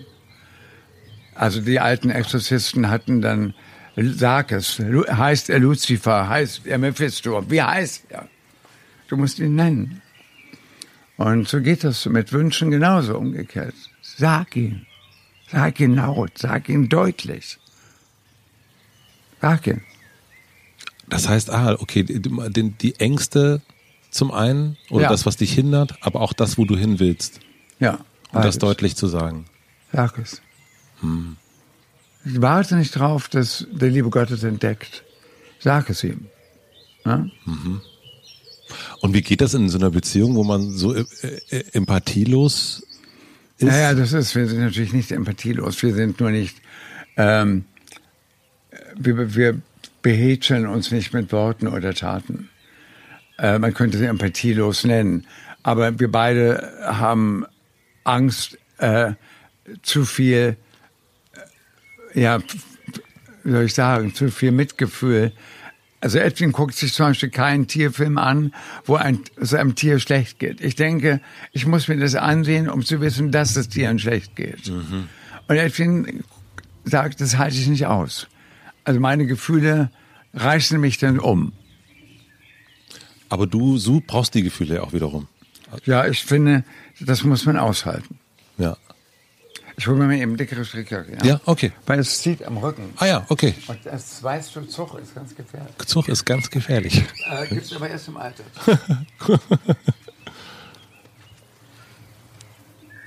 du hast mal gesagt, dass Krise zu deiner Grundausstattung gehört, zählt.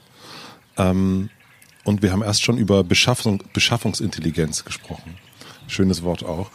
Ähm, was würdest du oder was empfiehlst du für diese Zeit? Also wo wirklich, also das Wort Krise zum ersten Mal für alle Menschen ja wirklich da ist. Und du bist 75 Jahre krisenerprobt und bist beschaffungsintelligent. Ja. Ja. Was empfiehlst du? Wie kommt man hier durch? Ich glaube erstmal. Ähm Als kreativer Mensch auch.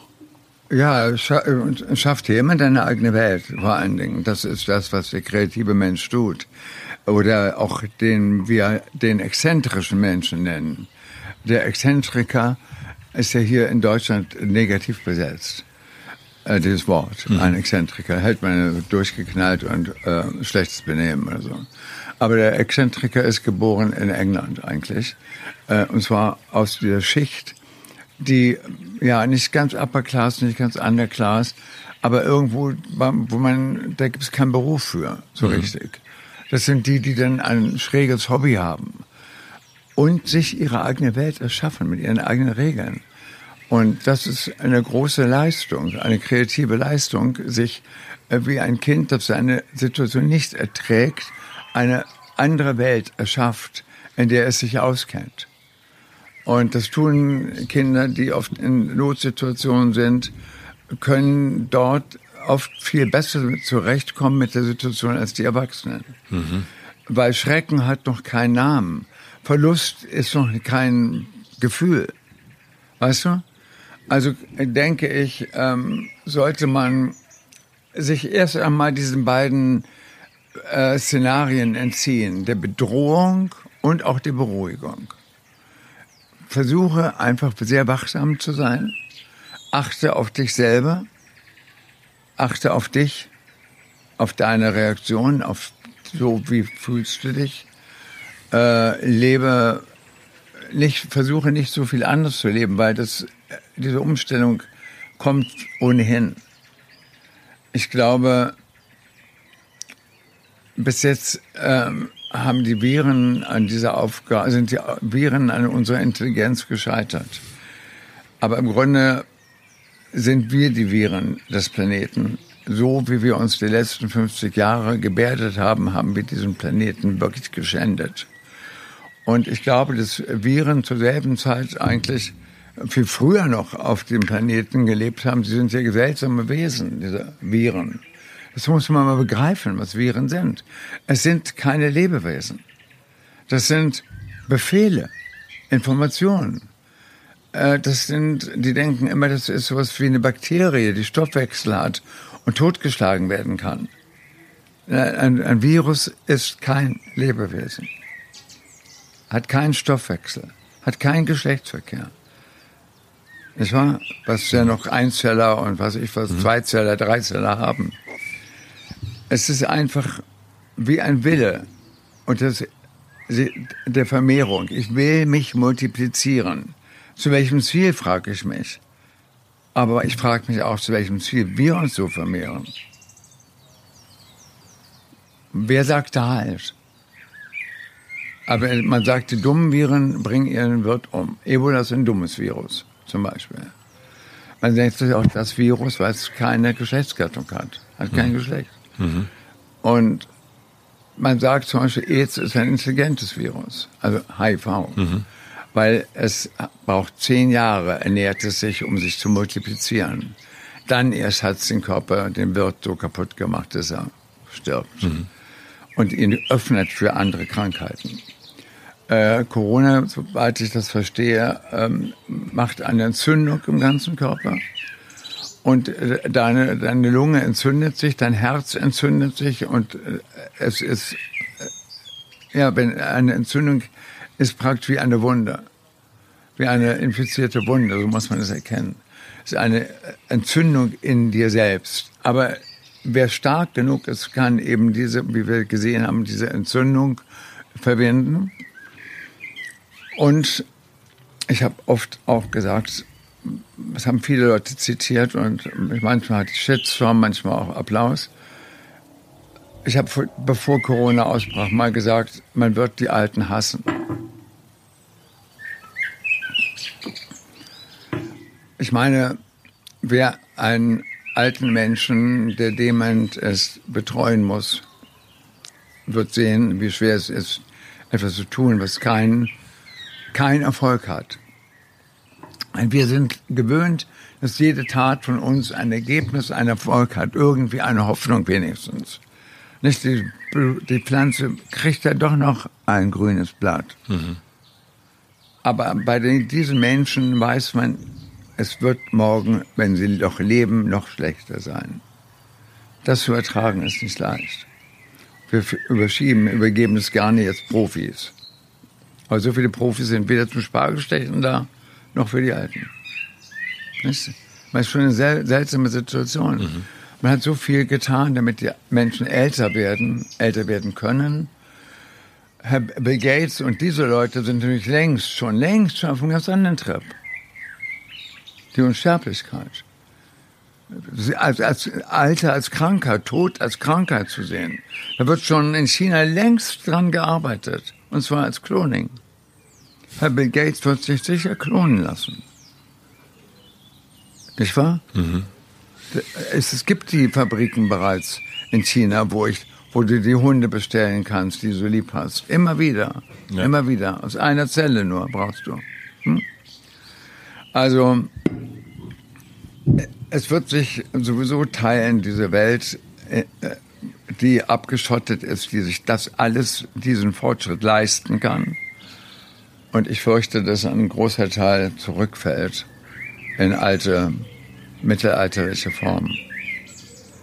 Ich glaube, ich glaube nicht, dass, ich glaube, dass die, die Lebensformen sich so ändern werden, logischerweise, nach dieser Zerstörung. Ich hab, man hat sich immer gewundert, dass es keine Bombe fiel, äh, dass das alles nicht passierte, was wir so in Angst hatten in den 60er Jahren. die Angst vor dem Kalten Krieg, die auch berechtigt war, denn äh, diese äh, Warlords sind mad. Das sind mad people. Alle Actionfilme werden gesponsert vom Pentagon. Hier Tom Cruise in, in Top Gun durfte die echten Flieger benutzen, die die Atom äh, äh, ähm, gesteuerten U-Boote, all das kannst du für Actionfilme dir leihen, damit du immer wieder die Waffen promotest. Ja? Mhm. Ein positives Bild der Zerstörung. Diese Superhelden, geil alle, nicht so nett und das Böse wird vernichtet. Jetzt sucht man sich mal wieder ein Bösewicht. Aber ich habe manchmal das Gefühl, es, es wird so äh, bedroht und so beschwichtigt, damit wir die echte Wahrheit nicht sehen. Wir haben so viel jetzt gerade vergessen. Die Flüchtlinge, äh, ja, das, äh, die Verschuldung wird uns hier erzählt, aber wir haben sie noch gar nicht verstanden. Die Zukunft, die auf uns zukommt, äh, ist eine andere als die, die wir kennen. Und du empfiehlst sich eine eigene Welt zu schaffen? Ja. Warte nicht darauf, dass man sie dir anbietet. Denn die man uns anbieten wird, wird nicht unsere sein, die wir jetzt erwarten oder können. Mhm. Ich, ich glaube, das Unvorstellbare, dass es uns immer besser gehen wird, äh, ist nicht realisierbar. Mhm. Hast du Angst? Ich habe immer Angst. Immer. Dadurch bin ich, dadurch bin ich ein vorsichtiger Mensch geworden. Und deswegen schaue ich mir auch das an, wovor ich Angst habe. Name it. Weißt du? Das ist wirklich für mich immer der Weg gewesen, es mir einzugestehen. Und indem du das laut sagst, ich sage mir, wovor ich Angst habe, ja. Und es ist dann einfacher für dich? Ich sage es, hab, ich merke dann, wenn ich es mir zu oft gesagt habe, dann sage ich so, jetzt hast du es oft gesagt, jetzt haben wir das Recht, es zu vergessen. Weißt du? Mhm. Du kannst nicht jeden Tag sagen, ich habe Angst, dass mich der böse Wolf, der jetzt auch hier bei einem darf, frisst. Nicht wahr? Das kannst du nicht jeden Tag sagen. Entweder du unternimmst was, du ziehst um, mhm. verstehst du, oder baust dir einen elektrischen Zaun, oder kaufst den Hund an. Also ein paar Lösungen, wenn das nicht klappt, vergiss es. Vergiss es einfach. Weil es kommt anders. Das sage ich auch zu Edwin, der immer an Testamenten feilen will und dies und das, damit er, wenn ich früher gehe, einen ähnlichen Lebensstil noch weiterführen kann, nicht diesen ähm, all das aufgeben muss, wie man gelebt hat. Dann sage ich immer, es kommt anders. Das sind wir wieder bei der Empathie. Ja, aber wirklich. Also ich, ich glaube, dass das. Ich war. Ich habe zwei Systeme man erlebt. Ich habe wirklich Dekaden beziffern können und beschreiben und erinnern können. Die Nachkriegszeit, die 50er Jahre, die 60er, die 70er, die 80er, die 90er, die fantastischen. Ich meine, ich habe wirklich ein großes Kino gesehen.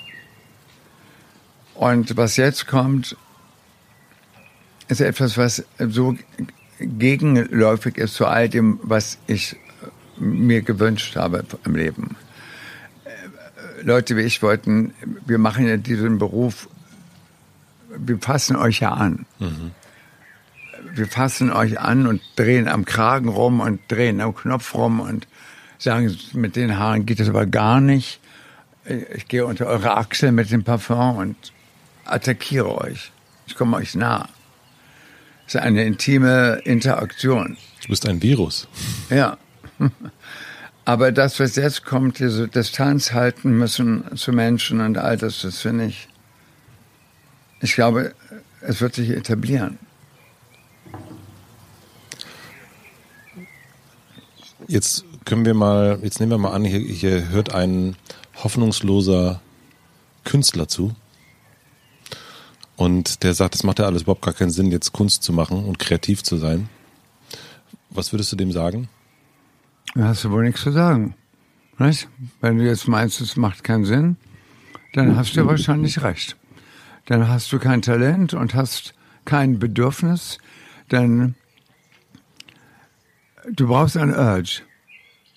Also wie heißt das? Eine Notwendigkeit. Äh, wer schreiben will, der wird schreiben. Und viele Leute sagen, ich komme einfach nicht dazu, weil ich habe ein Kind. Dann schreib doch nachts. Ja? Es ist einfach so. Paula Modersohn Becker war in Paris und hat gehungert, weil sie malen wollte. Sie musste ihren verhassten Ehemann um Geld anbetteln und sie musste zum Schluss zurückgehen nach äh, Worpswede, weil sie nicht überleben konnte. Und sie hat wunderbare Bilder gemalt. Weißt du? Mhm. Das meine ich damit. Ja. Wenn du was zu sagen hast, sag es, schreib es auf. Und ähm, wenn du malen willst, dann mal und du wirst malen. Aber wenn du kein guter Maler bist, dann malst du vielleicht nicht. Mhm. Hast du? Ich würde zum Abschied dir noch drei schnelle Fragen stellen ja. wollen. Also schon mal vielen herzlichen Dank für das total schöne Gespräch. Es ist ein, Danke. ist ein äh, wunderschöner Ort. Es ist auch ein guter Moment, äh, so ein Gespräch zu führen. Finde ich auch, ja. Sehr, sehr, du bist der erste Mensch äh, öffentlich, mit dem ich so ein Interview führe. Und ich habe auch gemerkt, ähm, dass es selbst wichtig ist, darüber zu sprechen, ja. was wir gerade erleben. Ja. Ja, es ist, ähm, ich, äh, das vielleicht noch so, ich weiß gar nicht, ob du das so weißt, aber ich habe ähm, ich hab das, dass wir uns treffen. Ich bin jetzt so seit anderthalb Jahren versuche ich Edwin zu überreden. Alle. Und es ist ähm, und es kam immer irgendwas dazwischen und ich fand es super schön. Die erste Absage, die kam noch von jemand anderem und es war, nee, es passt heute nicht. Er hatte irgendwie keine Lust. Und dann dachte ich, ach super, perfekt. Sehr gut. Okay, ich frage einfach nochmal später nochmal nach. Wer hat das? Ich habe jetzt keine Lust. Ja, ja, irgendwie sowas. Also so, und ich fand ah. das aber eine gute, dachte so, oh, ja, ist doch, ist doch wunderbar. Und dann ging es, dann wollten wir uns irgendwann, ich glaube im August oder so treffen, dann ist in, auf Ibiza der Pool übergelaufen, ihr musstet länger da bleiben. Dann wurde, ist dein Fuß gebrochen gewesen. Dann haben wir als eigentlich wollten wir uns Dienstag treffen, haben wir gesagt, ah, schlechtes Wetter, Mittwoch, nee, Donnerstag wird noch besseres Wetter. und, und ich dachte, das ist einfach herrlich, weil ich wusste auch. Ich weiß aber gar nichts. Ja, aber ich wusste auch sowieso, es ist eine, meine, meine Frau, bist du nicht gestresst? Ich so, nee, gar nicht. Ich weiß, wir treffen uns zum genau richtigen Moment. Ja, es ist ja. genau richtig. Und deswegen. Äh, das sehr schöne Hände, ist mir aufgefallen. Wie von Tillmann Riemenschneider. Wer ist das? Du weißt nicht, wer Tillmann Riemenschneider ist? Nee. Das der schönsten Altare in Deutschland geschnitzt hat. Entschuldigung, dass ich das nicht weiß. Tillmann Riemenschneider. Das merke ich mir. Ähm, du liest sehr, sehr viel. Mm -mm. Na gut, du hast zumindest in New York in deinem Penthouse ein Regal gehabt, wo ganz viele Bücher waren, die du blind eins auswählen konntest. Ja, ich glaube, ich habe nicht ein einziges davon gelesen. Ich habe eigentlich nur ein Buch in letzter Zeit wirklich gelesen, das war Der Goldene Handschuh. Weil ich finde, so genau dieses Hamburg, diese Hamburger Sprache, diese Kiezsprache. Ich ich bin ziemlich sprachaffin und ich habe das in Hamburg wirklich gemocht. Dieses, dieses fassungslose, immer gleiche. Sie erfinden ja keine Worte, wie die Berliner erfinden ja permanent neue Sprachen. Ja. Aber so doch nicht für, ne? Immer so dieses ganz so unaufgeregt. Die größten Grausamkeiten unaufgeregt beschreiben. Also das hat der, der Herr Schulz, heißt er, glaube ich, ne? Äh, nee, nee, warte mal, warte mal, Strunk. Strunk, ja fantastisch, muss ich sagen. Ich wollte dich nämlich nach einem Buchtipp fragen, also welches Buch du mir schenken würdest und vermutlich wäre es dann der Goldene Handschuh. Ja, ja. Ja, dann, äh, dann haben wir doch die erste Frage ja, schon beantwortet. Ja, ich bin wirklich also ein großer Fan. Ähm, was möchtest du gewesen sein? Der, der ich war. Da habe ich nichts zu ändern. Und die letzte Frage, das ist immer die letzte Frage. Ich habe, äh, stell dir vor, ich habe eine große Plakatwand am Alexanderplatz in Berlin und du darfst entscheiden, welches Wort oder welcher Satz dort für eine Woche zu lesen sein wird. Was würdest du drauf schreiben?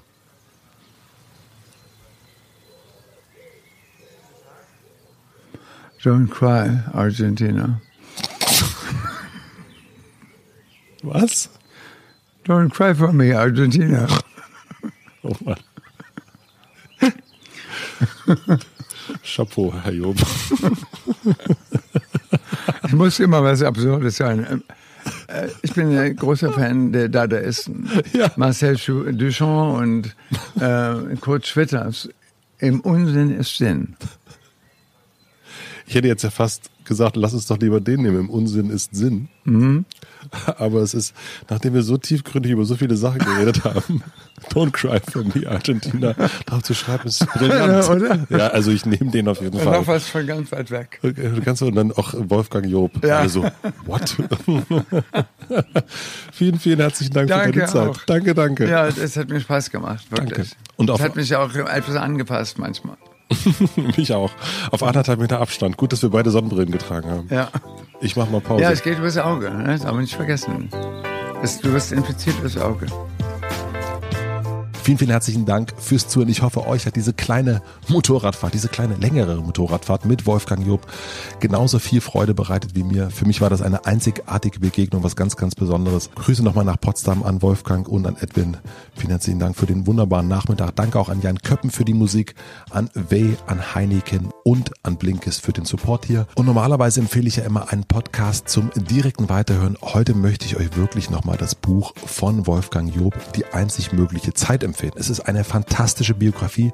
Er feiert da überhaupt nicht die großen Erfolge ab. Im Gegenteil, es geht eigentlich überhaupt nicht um die Erfolge. Eigentlich geht es um die, ja, die leeren Stellen der Seele, könnte man sagen. Um die kleinen Begegnungen, die kleinen Erlebnisse, die dann natürlich auch zu den großen Sachen geführt haben.